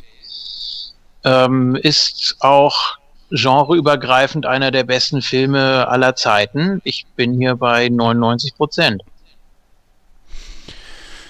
Ja, dann äh, überlasse ich Gordon und Christian mal das Schlusswort. Ich gucke hier gerade einfach mal auf Moviepilot und hier geben die Kritiker 7,4, was natürlich 74% bei uns wäre. Die Community gibt 7,5, wären 75%, damit gehe ich überhaupt nicht konform. Also meine Bewertung ist auch ganz klar irgendwo im 90er-Bereich anzusiedeln. Ich möchte mich nicht hundertprozentig festlegen, aber 90 und drüber auf jeden Fall. Ja, Gordon, wie sieht das bei dir aus? Was würdest du so sagen, was der Film verdient hat? Ja, ich weiß nicht, also 99 wäre mir jetzt, glaube ich, wieder zu viel. Äh, Gerade im, im Vergleich zu Psychothriller und anderem Horror äh, gibt es einfach Filme, die mich dann doch wieder mehr gefesselt haben als der. Also ähm, vielleicht auch aus anderen Gründen, keine Ahnung. Ähm, Misery ist eindeutig eine der besten Stephen King-Verfilmungen und Gott gibt es da beschissene. Da müssen wir halt einfach realistisch sein, ja. Ähm, oh ja. Rengo Salem. Ja. ja. Langoliers ist, ist, ist natürlich. Was? Ja, der ist nicht gut, sorry. Okay. Äh, und äh, ich meine, über den habe ich äh, herzlich, herzlich gelacht, ja. Deswegen ist er gut, weil, weil ich da gut über lachen kann, so wie über Rea, äh, Rea M Maximum Overdrive, ne? Das ist auch so ein Meisterwerk und äh, oder oder Friedhof der Kuscheltiere, ne, auch ganz grauenhaft. Also ähm, da sind so viele Sachen dabei. Ich meine, Shining wird ja von vielen gehasst, die das Buch gelesen haben. Äh, ich keine Ahnung, ich ich ich ich weiß es nicht, ähm, ob ob man das dann tatsächlich immer so sehen muss, wenn der wenn der Film von der Performance her trotzdem gut ist, kann es irgendwie ja. funktionieren. Tommy noch als zum Beispiel ist auch mega langweilig. also, ja, da passiert immer, immer, diese Aussage, das Buch war besser oder der Film war besser. Ich finde, das kann man immer gar nicht miteinander vergleichen, weil du ähm, ein Buch kann nicht das machen, was ein Film macht und umgekehrt. Ja, ich, ich finde diese Aussage Richtig. immer so, ähm, ja, natürlich kann ein, ein Buch mehr packen oder mehr faszinieren als dann letztendlich der Film, dass du dann sagst, ja, der äh, hat mich jetzt nicht so nicht so umgehauen. Aber ich finde diese Aussage, das Buch ist besser oder der Film ist besser, finde ich immer sehr sehr schwierig, weil es zwei völlig unterschiedliche Medien sind. Ähm, ja. Beim Buch da bestimmst du das Tempo, du bestimmst, was du siehst, was du hörst, was du was du empfindest. Beim Film wird es dir vorgegeben und äh, deshalb finde ich das ganz ganz schwer immer zu vergleichen. Also die, die Aussage ist schwierig. Ist auch immer ähm, das Problem, hat man erst den Film gesehen und liest dann das Buch oder umgekehrt? Und ach, könnt ihr mich stundenlang drüber auslassen, aber gut, jetzt, ja, gut. Ist, jetzt ist genug. Gibt ja vielleicht nicht umsonst einen Oscar für Best Adapted, ne? Äh, Best Adaption. Also von daher, äh, keine Klar. Ahnung. Also äh, sicherlich, ich habe auch schon Bücher gelesen, also allen voran, ich finde, dass das, das populärste Beispiel dafür ist für mich Herr der Ringe. Äh, der Mann hat zwar eine grandiose Welt geschaffen, aber er ist einfach kein Schriftsteller gewesen, so. Und da hat, äh, muss ich einfach Peter Jackson Hochachtung zollen, dass er daraus einfach so ein stringentes Werk gemacht hat, aus dem Wust und Wirr, das er da erschaffen hat. Also äh, das, das, das ist für mich halt so ein Beispiel, wo das Buch tatsächlich mal schwächer ist. Aber natürlich, ich finde, Bücher haben fast immer irgendwie mehr Auffassungsgabe, weil man erstens in seiner eigenen Fantasie viel mehr zusammenreimt. Zweitens kann man halt Gedankenwelten etc. ganz anders abbilden. So. Ähm, nichtsdestotrotz muss ich einfach sagen, dass die meisten Stephen King-Verfilmungen, was weiß ich, wie Dreamcatcher, der fängt stark an, endet schwach. Äh, äh, und so weiter und so fort, die sind alle halt filmisch gesehen ziemlich schwach. Also S finde ich ganz in Ordnung, wobei da auch der Showdown so ein bisschen so lala ist. Äh, und da ja. hat Misery für mich echt noch von den Stephen King-Verfilmungen mit das kompletteste Paket. Green und, Mile würde ich noch auf jeden Fall zu den ja, besseren zählen. Ja, das stimmt. Ähm, das war auch sehr, sehr dicht dran am Buch. Also teilweise auch die Dialoge und die Situationen hat man schon sehr, sehr gut eingefangen. Und ich fand, fand auch Nightflyer gut. Also das, das war für mich auch ein guter. Ne? Ähm, Carrie können wir vielleicht auch noch nennen. Ja, wobei, zum, hm. Carrie ist zum Beispiel für mich wieder so ein Beispiel, das, der funktioniert für mich nicht hundertprozentig, weil, also ich habe das Remake jetzt gerade geguckt und ich muss sagen, die, die Mobbing-Sequenzen im Remake sind besser als im Original. Denn im Original sehe ich in vielen Punkten einfach dieses Mobbing, dass sie eigentlich total geschnitten wird von ihren Mitschülerinnen. Das sehe ich eigentlich nicht, erst bis zum Schluss. So. Das fehlt wird, mir bei Sie Carrie. wird gleich, gleich am Anfang ausgedacht in der Dusche und mit Tampons beworfen. Also ähm, ich finde das schon relativ deutlich. Ja, aber danach nicht mehr. Und das ist der Punkt. So, das zeigen sie im, im Remake besser. Im Remake ist es natürlich auch so, dass da, dass da der Punkt kommt, aber danach äh, fehlt mir da einfach so diese stringente Handlung, dass, dass sie halt eigentlich die komplette Außenseiterin ist. Auf mich wirkt das eher so wie, wie, wie eine Einzelsequenz, die sie zwar mitnimmt, aber danach dann irgendwie nicht so wirklich mehr, dass sie der totale Outsider ist. Wie oft siehst du sie denn mit Freunden? Da, darum ging es mir nicht, sondern es geht mir tatsächlich darum, dass da wirklich gezeigt wird, hey, sie wird hier degradiert bis zum Schluss, dass sie irgendwann durchtickt und ihre äh, telekinetischen Kräfte benutzt. Wollen wir irgendwann mal vielleicht ein Stephen King Special machen, weil das sonst wirklich sehr ausartet hier. Ja. Wenn, denn, denn, denn sonst fange ich jetzt mit The Stand an und dann sind wir in einer halben Stunde noch nicht fertig. Alles klar. Äh. so, so what? Auf jeden Fall, äh, wie gesagt, also Misery ist für mich äh, von den Stephen King Verfilmungen halt eine, die, die am komplettesten daherkommt und, und äh, auch da das Komplettpaket hat. Ich würde die, glaube ich, in die Top 5, wenn nicht sogar in die Top 3 Stephen King Verfilmungen zählen. Äh, irgendwas, ich kann ehrlich gesagt nicht hundertprozentig ausmachen, was es ist, aber ein bisschen was fehlt mir bei dem Film. Es sind trotz alledem unglaublich viele Szenen mit dabei, die mir auch im Gedächtnis geblieben sind, wo auch wie, wie er später dann noch in, in, in diesem Restaurant sitzt und sie dann, glaube ich, in der Kellnerin nochmal sieht oder so. Mhm. Ja, das sind alles so Sachen, die ich eigentlich gut fand, diese Flashbacks, die da mit dabei waren. Ich musste auch über den Abspann lachen, weil das Schwein Misery heißt. Also Misery, Misery the Pig played by herself. Das fand ich auch ziemlich gut. Das war auch sehr, sehr, sehr strange irgendwie. Ähm, ich, aber trotz alledem, es gibt so andere Psychothriller, was weiß ich, wie Schweigender Lämmer oder sowas, die ich einfach höher ansiedeln würde. Ähm, deswegen würde ich sagen, ich gebe 85 Prozent. Ja, Christian. Ähm, äh, okay, wo fangen wir an? ähm, also ich, ich sag vorweg, ich gebe normalerweise keine Wertung um Sternchen oder Prozent oder sonst irgendwas, wenn ich über Filme schreibe, auch auf meinem Blog. Ähm, Aber sehe ich nicht das, genötigt. Also. Ich, ich, ich, mache das eigentlich ganz bewusst nicht. Ich, ich werde jetzt mal so zum Vergleich eine anbieten für euch, also weil auch äh, als Gast äh, passe ich mich quasi euren Gepflogenheiten an. Ähm, aber ich, ich sag's davor, also eben, normalerweise mache ich das nicht, weil ich immer das Gefühl habe, dadurch wird Film zu einer olympischen Disziplin und ähm, ich, ich sehe ihn dann halt doch immer mehr als, als eben ein, ein eine Kunstwelt, ähm, wo es nicht um, um Leistung oder so geht. Ähm, ich, ich würde ihn wahrscheinlich irgendwo zwischen 80 und 85 oder sowas ansiedeln. Ich weiß nicht, was dann der Unterschied zwischen 85 und 86 zum Beispiel wäre. ähm, ja, eben, das find, ist auch so mein Problem immer.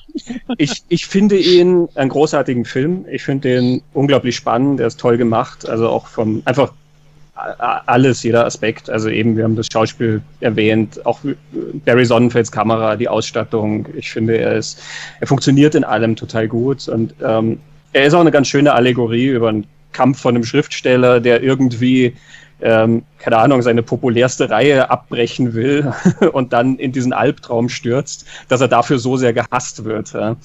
Ähm, ich finde, das funktioniert alles sehr schön. Das Einzige, was ich nur adäquat finde an dem Film, ähm, ich finde es nicht schlecht, aber ich finde es halt auch nicht wirklich brillant, ist wirklich das Ende. Ähm, denn beim Ende sind wir dann wirklich bei einem, einfach bei einem Horrorfilm. Das Biest wird umgebracht.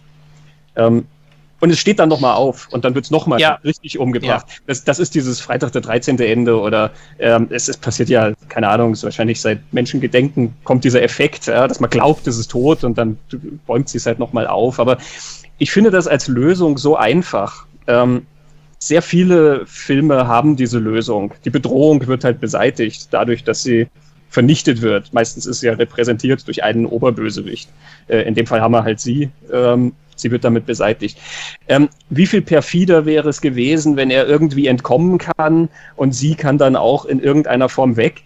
Ähm, und er muss damit leben, dass das immer weiter in seinem Leben existiert. Sie ist ja stellvertretend für seine Fans. Sie ist ja nicht der eine derangierte Fan, auch wenn es natürlich bei ihr so extrem ist. Ähm, es wird am Schluss ja sogar so angedeutet, du hast die Szene erwähnt, äh, Gordon, äh, dass er dieses Gesicht dann auf der Kellnerin quasi sieht. Also das, mhm. das, das, das belastet ihn ja, das nimmt er mit. Ähm, wenn da irgendeine Art gefunden wäre, wie diese zwei Schicksale sozusagen auf Ewigkeiten zusammenhängen. Er sagt auch, ähm, er hat dieses neue Buch irgendwie ihr zu verdanken. Ähm, wenn man da irgendwas gefunden hätte, wie da diese Abhängigkeit, über die wir ja auch vorher geredet haben, vertieft werden könnte. Es endet nicht damit, dass sie vernichtet wird und jeder denkt sich, ja, Gott sei Dank, ähm, die Verrückte ist tot, alles kann wieder gut laufen. Sondern so ein bisschen albtraumhafteres Ende. Hätte ich schön gefunden, einfach auch, weil es etwas kreativer gewesen wäre.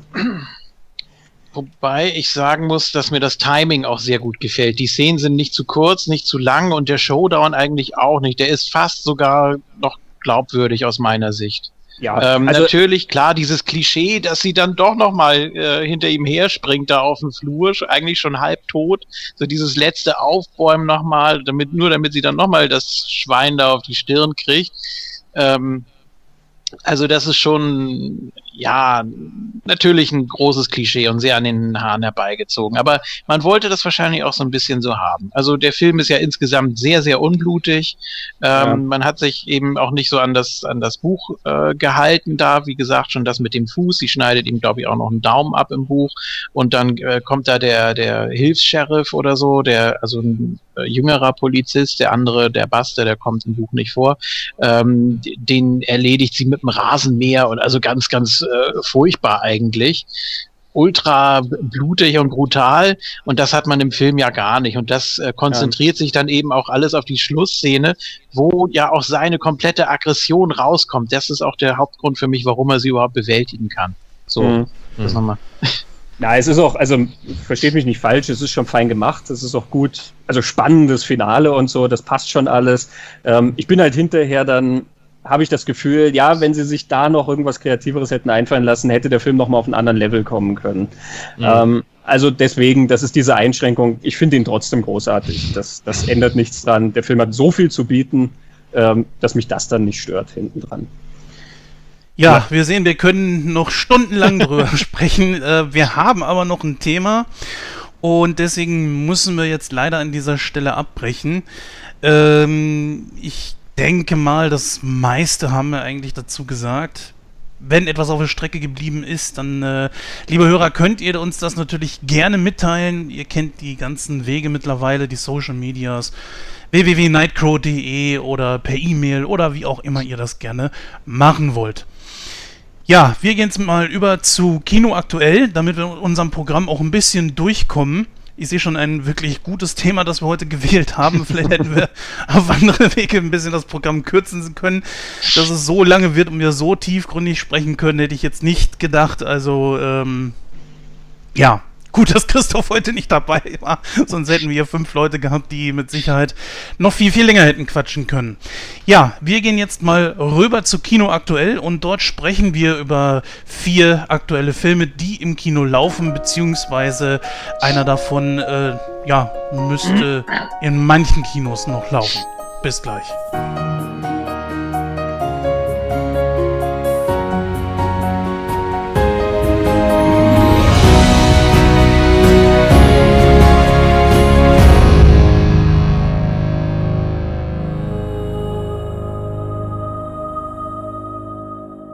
Ja, liebe Hörer, da sind wir auch schon zurück nach dieser kleinen Überleitung, gehen jetzt in Kino aktuell, unserem heutigen letzten Programmpunkt, hier auf insgesamt vier Filme ein.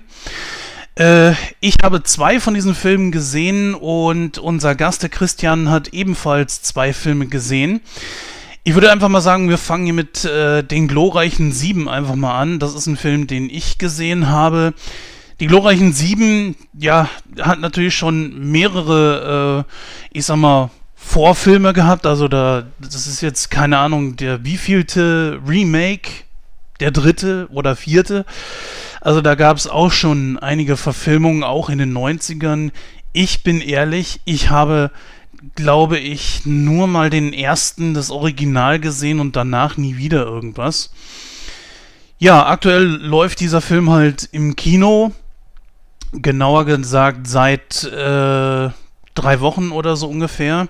Ne, genau, seit dem 22.09. sogar äh, habe ich mich da etwas vertan.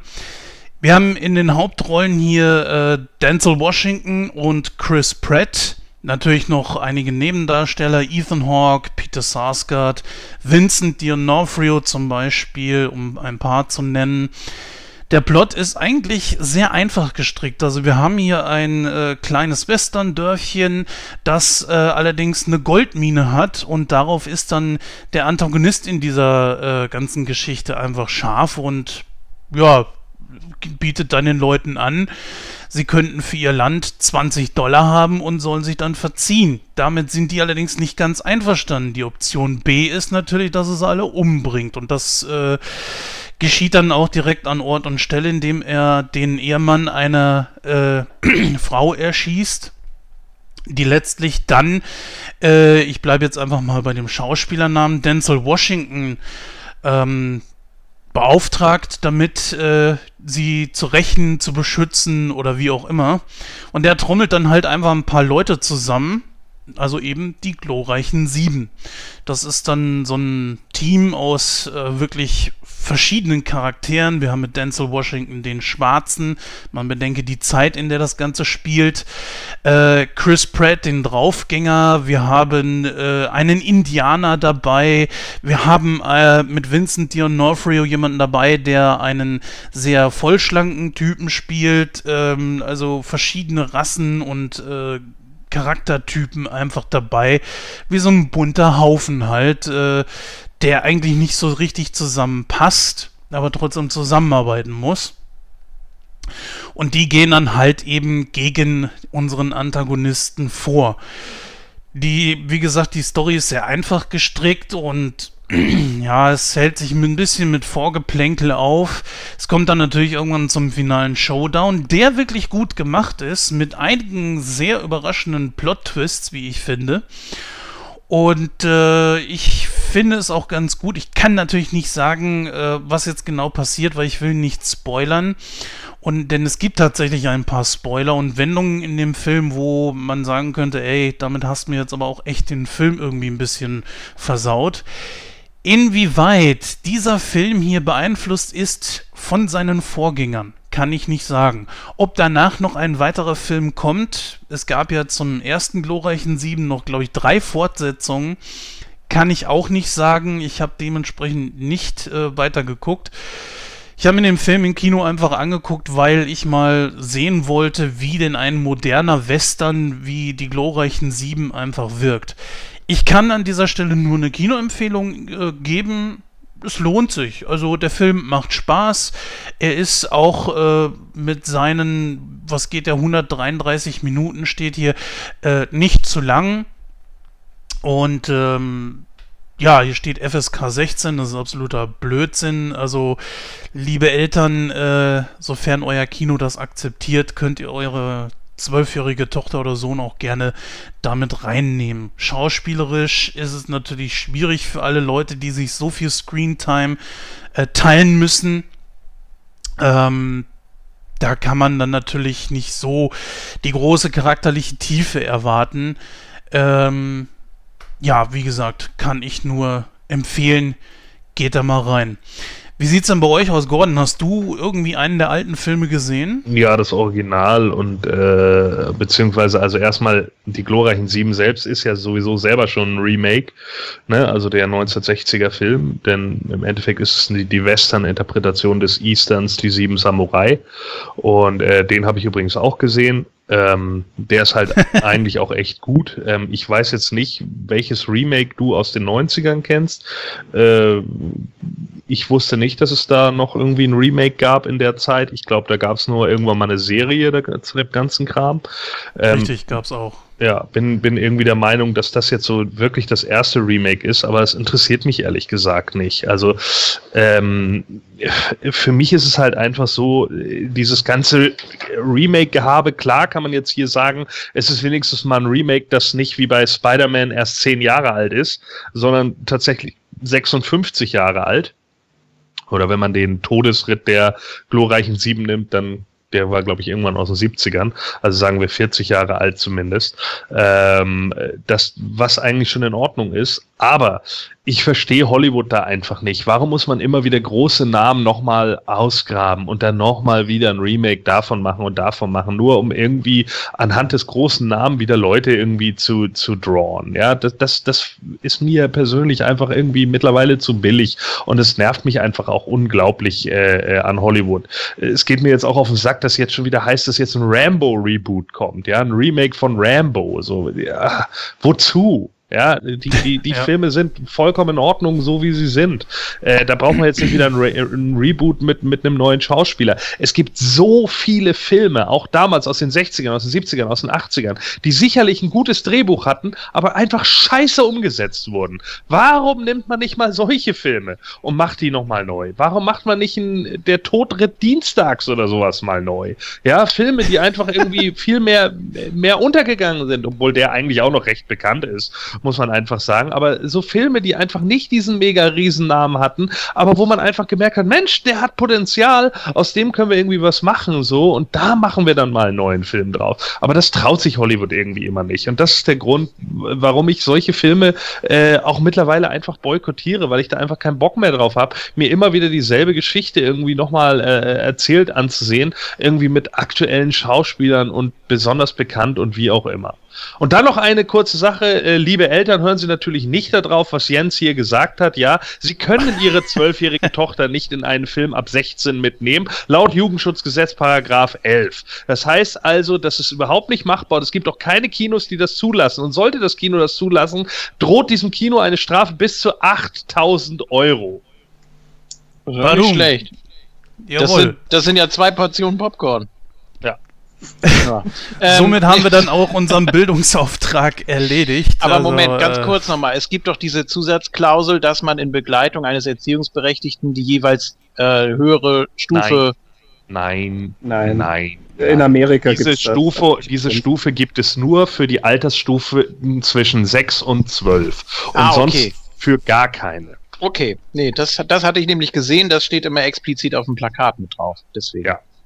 Das gilt nicht von 0 bis 6, nicht von 12 bis 16 ah, okay. und nicht von 16 bis 18. Gut. Ja, wo wir schon bei Neuverfilmungen waren, äh, hier kommen wir mal zu einem ja, äh, Präquel und zwar äh, Sequel, Entschuldigung, und zwar zu Inferno. Das hat nämlich, diesen Film hat nämlich der gute Christian gesehen. Christian, kannst du uns ein bisschen was über Inferno erzählen, beziehungsweise auch, worauf denn dieser Film überhaupt basiert? Ähm, ja, Inferno ist äh, der dritte Film aus dieser Dan Brown-Reihe um äh, Robert Langton, den, den, Wissenschaftler, der halt mit Symbolen arbeitet. Tom Hanks läuft durch jeden von diesen Filmen ähm, durch die Kulturgeschichte der Welt und entschlüsselt dann diese Kunstwerke, um ähm, Schlimmes abzuwenden. Ähm, es ist tatsächlich der, ich glaube, es ist der vierte von, aus, Roman aus dieser Reihe, der da verfilmt wurde, aber erst der, der dritte Film. Ähm, dazwischen gab es noch diesen Film The Lost Symbol, ähm, der, der, irgendwie in Washington spielt oder so. Ich weiß nicht, ich habe es nicht gelesen, aber ähm, der war mal irgendwie in der Entwicklung und Ron Howard hatte dann aber irgendwie nicht so viel Lust drauf, da selber Regie zu führen. Der hätte dann nur produziert und Tom Hanks war sich dann auch nicht so ganz sicher. Und in der Zwischenzeit ist dann irgendwann dieser Inferno, glaube ich, äh, hinterhergekommen. Ähm, da hatten sie wohl mehr Spaß dran oder vielleicht hat er sich auch mehr für die Adaption angeboten, das weiß ich nicht. Ähm, es ist natürlich ein Sequel, weil es jetzt eben der dritte Film dieser Reihe ist. Man muss aber auch sagen, dass diese Filme an und für sich nichts miteinander zu tun haben. Ähm, das ist wie Indiana Jones oder jeder andere von diesen Serials, ähm, dass wir einfach einen Held haben, der wieder ein neues Abenteuer zu bestehen hat. Tom Hanks ist auch die einzige Figur, die immer in diesen Filmen auftaucht. Da gibt es keine ähm, Leute, die sich da durchziehen oder so, die da irgendwie wichtig wären. Ähm, ich fand ihn total spannend gemacht. Ähm, ich bin aber auch ein sehr dankbarer Kunde für diese Dan Brown-Verfilmung. Ich habe die Bücher nie gelesen. Ich habe es auch eigentlich nicht vor, das zu lesen. Ähm, mir reicht das im Kino zu sehen, beziehungsweise im Kino habe ich dann auch ähm, den Mehrwert. Ähm, ich finde das großartig, diese ganze Kulturgeschichte auf der Leinwand zu sehen. Ähm, die drehen ja dann tatsächlich, soweit sie es können, an Originalschauplätzen. Beim ersten Film, beim Da Vinci Code, waren die im Louvre. Ähm, die, die, rennen jetzt hier durch Florenz und dann später auch noch durch ähm, na, durch Venedig. Die kommen dann in Istanbul in die Hagia Sophia und so. Ähm, und du siehst diese, diese ganz fantastischen Gebäude und du siehst diese Kunstwerke dann auf dieser riesigen Leinwand. Das ist schon toll, das zu sehen. Und ähm, ich, ich, ich, mag auch diese Plots irgendwie sehr gern, die ähm, eben sozusagen diese Kunstgeschichte nehmen und daraus dann so ein Puzzlespiel machen. Irgendwie alle diese Werke haben uns was zu sagen und wir müssen das nur entschlüsseln und dann kommen wir irgendwo hin, äh, da fügen sich dann quasi Sachen zusammen. Das, das, das finde ich eine interessante Auseinandersetzung, obwohl es natürlich dann letzten Endes immer ganz normale Thriller quasi sind, wo irgendjemand gestoppt werden muss oder irgendein Bösewicht rumläuft. Mhm. Ähm, bei Inferno, was sehr cool ist, ähm, also es war ja der zweite Film vom Tonfall her schon sehr anders als der erste. Der erste hatte ja ein sehr getragenes Tempo und der zweite war dann plötzlich diese, diese Hetzjagd da ähm, durch Rom. Der dritte lässt sich sehr stark tatsächlich vom Horrorfilm inspirieren. Ähm, er nimmt dieses Gemälde von Botticelli über die Ebenen der Hölle, also was aus Dantes Inferno, darauf bezieht sich ja der Titel. Und da gibt es dieses Gemälde, was sicherlich jeder schon mal gesehen hat, was, was wie so ein umgekehrter äh, Kreisel aussieht, also oben ganz weit und unten wird das immer enger. Das sind diese Ebenen. Ähm, und in diesen Ebenen siehst du halt dann die, die, die Leute, die im Höllenfeuer quasi äh, leiden. Da siehst du also Leute mit umgedrehtem Kopf und, und äh, so Füße, die aus dem Boden ragen und solche Sachen. Mhm. Und der Film beginnt tatsächlich mit Visionen, wo dieses Bild umgesetzt wird. Also wo du das auf der Leinwand dann in, in äh, sozusagen als Albtraumvision siehst. Äh, Tom Hanks, also Robert Langton, wird in ein Krankenhaus gebracht. Er hat leider das Gedächtnis verloren. Er ist irgendwie angeschossen. Also er hat eine Blutwunde am Kopf. Er hat keine Ahnung, was los ist. Ähm, und er wird ähm, irgendwie in diese Sache geschickt, ohne dass er weiß, worum es überhaupt geht. Er muss sich das irgendwie ausknobeln. Ne? Ähm, und da kriegt er immer diese Visionen. Er sieht immer diese, keine Ahnung, Blutschwelle, die da irgendwo aus, aus Gebäuden rausbrechen und er sieht eben diese Leute mit umgedrehten Köpfen und so. Es hat eine extrem intensive Atmosphäre am Anfang. Also komplett anders als wie der zweite oder der, der erste Teil. Genau, also ist wirklich die Chance genutzt, dass man da wieder ein bisschen was anderes erzählen kann. Sehr, sehr schön. Mhm. Äh, es, war ein, es war ein spannender Film. Also, äh, wenn man diese Dan Brown-Sachen mag, ist es ganz toll. Ähm, ich glaube, wenn man die bisherigen zwei nicht mochte, dann wird dann der dritte jetzt auch nicht umstimmen. Also gibst du auf jeden Fall eine Empfehlung. Ähm, ja, ich kann ja nur von mir aus äh, sprechen. Äh, wie gesagt, ich mag die Dinger sehr gern und fand den dritten dann auch wieder toll und kreativ gemacht. Also von daher, ähm, ich finde, es ist sehr lohnenswert. Sag mal, Julian, hast du die Vorgänger gesehen? Ich habe tatsächlich äh, Da Vinci Code habe ich ähm, auf DVD damals gesehen und dann irgendwann auch nochmal im, im Free TV dann. Äh, den zweiten habe ich sogar im Kino gesehen. Ich auch. Das, das war rausgeworfenes Geld. Doch. Ähm, Finde ich auch. Ja, also der erste ist wirklich gut. Also kann ich nichts gegen sagen. Ähm, gehört absolut nicht zu meinen Lieblingsfilmen, aber so, ja, für das, für das Genre fand ich den schon ganz okay. Ja, kommen wir zum nächsten Film. Also wir gehen da etwas äh, straight durch. Ähm, ja, Gordon, du hast den Film, über den ich jetzt sprechen möchte, noch nicht gesehen. Wolltest du dich erst ausklinken, damit du da nicht irgendwie gespoilert wirst, obwohl ich nicht spoilern werde? Ja. Okay, dann kling dich mal eben aus und dann schreibe ich dir, wenn du wiederkommen kannst. Ja, der nächste Film ist nämlich ein Film äh, aus der Marvel-Schmiede, der neueste, nämlich Doctor Strange. Und ähm, ja, Doctor Strange ist, äh, ich, ich sag mal, ein Superheldenfilm, der ein bisschen aus der Rolle fällt, weil hier geht's halt eben um Magier. Doctor Strange, um mal kurz die Handlung ein bisschen runterzureißen, ohne zu spoilern, äh, ist ein Arzt, der irgendwann einen schweren Unfall hat und wirklich danach Probleme hat mit seinen Händen. Er ist also als, äh, glaube ich, Chirurg oder was er war, sehr, sehr äh, begabt gewesen, ist auch schon recht arrogant. Ähm, und das ist natürlich dann für ihn so eine, ja, ich sehe es gerade, er ist Neurochirurg gewesen, ja. Und das ist natürlich für ihn so ein Ding, wo seine Welt ein bisschen zusammenbricht. Und er versucht alles, auch mit äh, wieder äh, gesund zu werden, auch mit experimentellen Sachen, kommt aber nicht wirklich weiter. Dann hört er von einem Menschen, der äh, ebenfalls eine solche Erfahrung gemacht hat, äh, dass er etwas an etwas Unheilbarem leidet, aber etwas medizinisch Unmögliches geschafft hat. Er ist nämlich wieder gesund.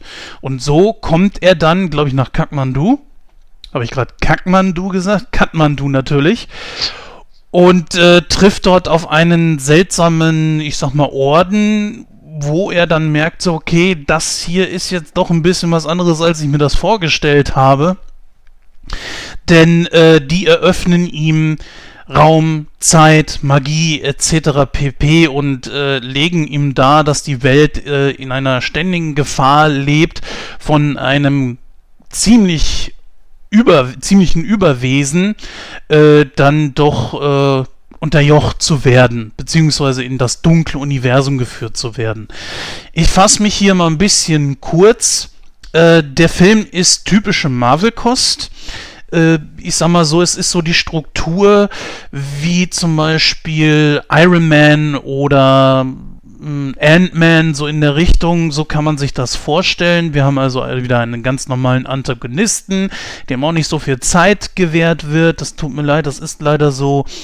Ähm, was natürlich extrem geil ist, sind die Effekte. Benedict Cumberbatch, wieder mal. Also ist der Mann schafft es einfach nicht. Ich weiß nicht, wenn ich mal irgendwann treffe, werde ich mal fragen, ob er nicht mal Bock hat, irgendwann mal zu versagen, weil auch dieser Film ist wieder eine schauspielerische Meisterleistung, was diesen für mich auch sehr unbekannten Superhelden doch wieder sehr interessant gemacht hat. Also der Film ist für mich eine einzige Empfehlung. Also äh, sowohl als 3D, naja 3D nicht so, ich bin ja nicht der 3D-Fan, aber ähm, sollte man auf jeden Fall im Kino gesehen haben. Der geht 130 Minuten. Diese 130 Minuten füllt er auch wirklich sehr gut aus. Und äh, Benedict Cumberbatch, nein, liebe Hörer, er greift dort nicht wieder seine Rolle hervor, die er als äh, Sherlock Holmes in, in Sherlock äh, innehatte. Zwar haben wir es hier auch wieder mit einem arroganten Charakter zu tun, der schon etwas intelligent ist, aber ich finde, das äh, kommt hier auf keinen Fall rüber. Ja, ich hoffe, dass wir den irgendwann mal in Nightcrow besprechen werden können. Ähm, das wird wahrscheinlich nicht mehr passieren, liebe Hörer, solange dieser Film im Kino läuft, weil der gute Christoph ihn nicht mag. Ähm, Julian ist kein Fan von irgendwelchen Superheldenfilmen, obwohl ich diesen Film nicht als Superheldenfilm darlegen würde. Das Einzige, was mich wirklich bei diesem Film mittlerweile stört oder generell diesen Filmen ist, ähm, damit verrate ich, glaube ich, auch nichts. Ja, ist einfach so, dass es äh, hier noch eine Spur höher ist, als wie sogar zum Beispiel bei den Avengers, weil hier geht es nicht nur um das gesamte Universum, sondern geht es um Überuniversen und drüber und Dimensionen hier und dort und es ist mir also äh, zu viel. Ja. Also wie gesagt, ich äh, finde den Film eigentlich ganz okay. Ja, ähm, in der Kürze liegt die Würze und ich glaube nicht, dass einer von euch da irgendwie was zu sagen kann. Äh, ich glaube, das halten wir uns dann einfach mal für später zurück. Wir haben aber noch einen Film, den wir gerne preisgeben möchten oder wo wir ein bisschen was zu sagen möchten. Da übergebe ich das Wort dann auch wieder an den Christian. Und zwar einen Film, der gerade noch so daran schrappt, im Kino zu laufen, zumindest in einigen noch, ist Snowden. Ich hoffe, er läuft noch in, in ein paar Kinos, weil äh, auch das eine sehr lohnenswerte Partie ist. Ähm, Stone hat sich ja eh schon sehr oft mit äh, politischen und, und geschichtlichen, gesellschaftlichen Themen und so auseinandergesetzt. Ähm, mit Snowden, ich weiß gar nicht, wie viel man sagen muss darüber, wer Snowden ist. Ähm, also die, die, Kurzfassung Snowden ist der Mensch, der uns erzählt hat, ähm, was die NRA so ähm, Quatsch, nicht die NRA, die NSA, ähm, was die NSA äh, alles so abhören kann und wo die überall ähm, herumschnüffeln. Äh, war also Mitarbeiter dieser Organisation und war dann sehr entsetzt herauszufinden, ähm, wie tiefgreifend diese Überwachung dann eigentlich ist. Ähm, es ist ein sehr schöner Paranoia-Thriller, den Stone da draus äh, gebastelt hat. Äh, Joseph Gordon-Levitt spielt Snowden und ist sehr, sehr gut. Also er verkauft diesen Zwiespalt ähm, von jemandem, der sich als Patriot versteht, der also seinem Land dienen will, ähm, aber gleichzeitig merkt, dass das nicht in Ordnung ist, was da gemacht wird. Äh, das verkauft er sehr, sehr gut. Man hat auch in Nebenrollen ähm, sehr coole Leute, sogar Nicolas Cage taucht auf. Ähm, oh. Und ja, ja, und, und macht das auch sehr fein. Er spielt quasi so diesen desillusionierten Systemkritiker, der dann halt sozusagen selber mal darauf hingewiesen hat, dass man Sachen besser machen könnte und der dann in irgend so Büro abgeschoben wurde. Ähm, er hat nicht ganz den Biss, den Oliver Stone früher hatte. Muss man auch dazu sagen, Stone hat äh, gerade in den letzten Jahren ja äh, alles so ein bisschen weicher gemacht. Äh, Wall Street 2 war ja was, was sehr viel harmloser sozusagen war als, als noch der erste. Ähm, auch hier, man merkt schon, dass Stone zwar wütend ist über das, was passiert, aber der Film ist dann doch, da man ja weiß, wie es ausgeht, also wir wissen, wo Snowden heute ist und, und, und was mit dieser Geschichte passiert ist. Ähm, Aktuell in Russland, glaube ich, ne? Genau, ja. Ähm, mhm. Dort lebt er auch zusammen mit seiner Freundin ja jetzt mittlerweile. Ähm, dadurch erzählt die Geschichte halt natürlich ähm, von einem Helden, der etwas geschafft hat. Ähm, und dadurch verspielt er halt ein bisschen was von dieser Wut, weil du hast sozusagen ein Happy End am Schluss. Ja. Ähm, wenn Stone früher so so eine Anklage quasi gemacht hat, also denk an JFK, ähm, dieser Jim Garrison, den er da hat, dieser Staatsanwalt, ist eine ähnliche Figur, jemand, der halt so sehr für das eintritt, was er glaubt, was richtig ist. Aber JFK endet damit, dass das niedergeschmettert wird, dass ähm, wir immer noch nicht wissen, was Sache ist und das wird alles in den Akten vergraben. Ähm, Snowden endet damit, dass der Mann halt das Richtige tut und das ist natürlich fein so und das ist natürlich auch so, wie es passiert ist. Ähm, das ist so eine gewisse Einschränkung. Die man sozusagen mitnehmen muss. Also es ist nicht ganz, es ist auch nicht dieses Gewitter, wie Stone früher manchmal inszeniert hat, so wie er Filme wie Natural Born Killers gemacht hat, ja, wo du einfach nicht mehr weißt, was los ist mit all diesen verschiedenen äh, Filmarten und Schnitten und was weiß ich nicht alles. Trotzdem ähm, spannend gemacht, toll gespielt, also äh, wenn er noch im Kino läuft, ich würde sagen, unbedingt sehen. Es ist auch ein wichtiges Thema, davon mal abgesehen. Ich stehe ja drauf, wenn ähm, ein Film sich was traut und ein Film ähm, über Themen redet, die wirklich wichtig sind. Also das kann man auch schon unterstützen. Ja, liebe Hörer, ihr habt es äh, mitbekommen, also eigentlich kann man insoweit alle Filme irgendwie scheinbar empfehlen und äh, ja, wie gesagt, ähm, sofern Snowden noch läuft, Beeilung ist angesagt. Ich glaube nicht, dass, wenn er überhaupt noch irgendwo großartig läuft, dass das noch lange gehen wird ne, wir wissen, wie schnell das heutzutage ist zwischen Kinostart und DVD bzw. Blu-ray-Release. Ja, damit sind wir eigentlich schon durch und kommen dann gleich zur Verabschiedung. Bis gleich.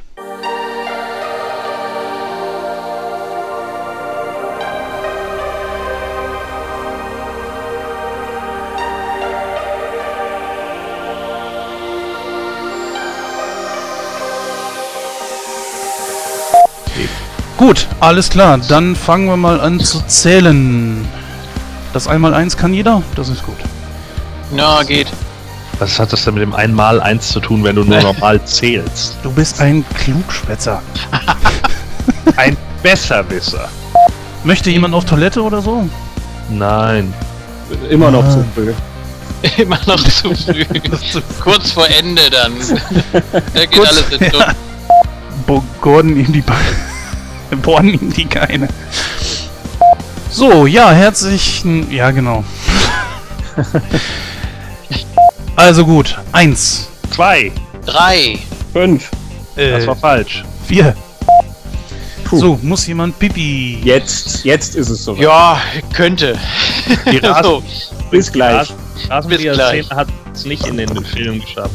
Ach so. mm, Äh, ja, dann. Dann bricht Bo äh, Borden. Nochmal. Äh, könnt ihr derweil mal ganz kurz, damit ich euch identifizieren kann. Ähm, es gibt einen Gordon und es gibt einen Julian, richtig? Ja.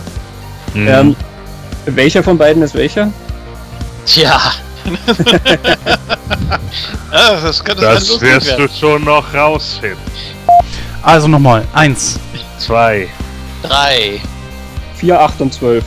Ich dachte, es schweigt jetzt hier so. Ich, ich habe schon so einen Busch irgendwie über die Straße wehen sehen. Die Dinge heißen Windhexe.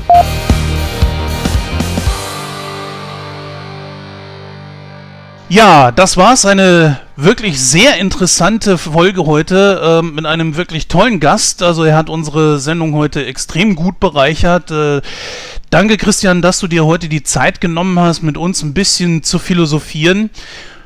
Tut mir natürlich leid an dieser Stelle, dass wir da ein bisschen kürzer treten mussten bei Misery. Ich glaube, da haben wir einen wirklich sehr, sehr guten Film gefunden, über den man noch viel, viel mehr hätte reden können.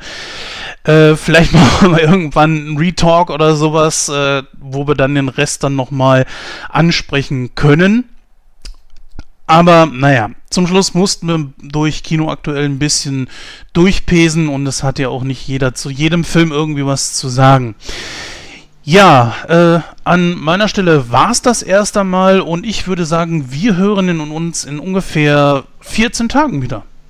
Also ich danke für die Einladung. Ähm, ich freue mich, dass ich bei euch Gast sein durfte. Und ähm, wenn ihr mich mal wieder einladen wollt, äh, stehe ich gerne zur Verfügung. Da kommen wir gerne drauf zurück, ja. So, ich glaube, Gordon will gleich wieder einen Spruch loslassen zum Abschluss. Dann äh, mache ich schnell. Ähm, hat wieder sehr viel Spaß gemacht. Ich fand's klasse, auch wenn wir jetzt vielleicht nicht alles angesprochen haben, was so ging zu dem Film. Aber äh, wenn es dann nochmal weitergehen sollte in einer Fortsetzung, bin ich natürlich auch wieder gerne mit dabei. Gibt sicher noch einiges. Ja, vielen Dank. Bis zum nächsten Mal. Geht fleißig auf moonsault.de, größte Wrestling-Community Deutschlands. Und äh, ja, jetzt noch ein bisschen Werbung hier zum Schluss. Bis Und zum zum nächsten Anfang. Mal, wahrscheinlich, höchstwahrscheinlich. ja, bis dann. Tschüss. Tschüss. Ja, tschüss, tschüss, bis dann. Und äh, wenn äh, Paul Sheldon, äh, also wenn Annie Wilkes Paul Sheldon jetzt aufgenommen hätte und tatsächlich Geld dafür verlangt hätte, dass er dafür die Zeit wohnen dürfte, wo wäre er gewesen? Ja, natürlich. In Bates Motel!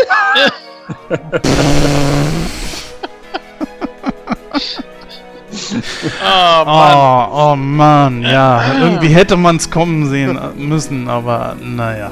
Und out.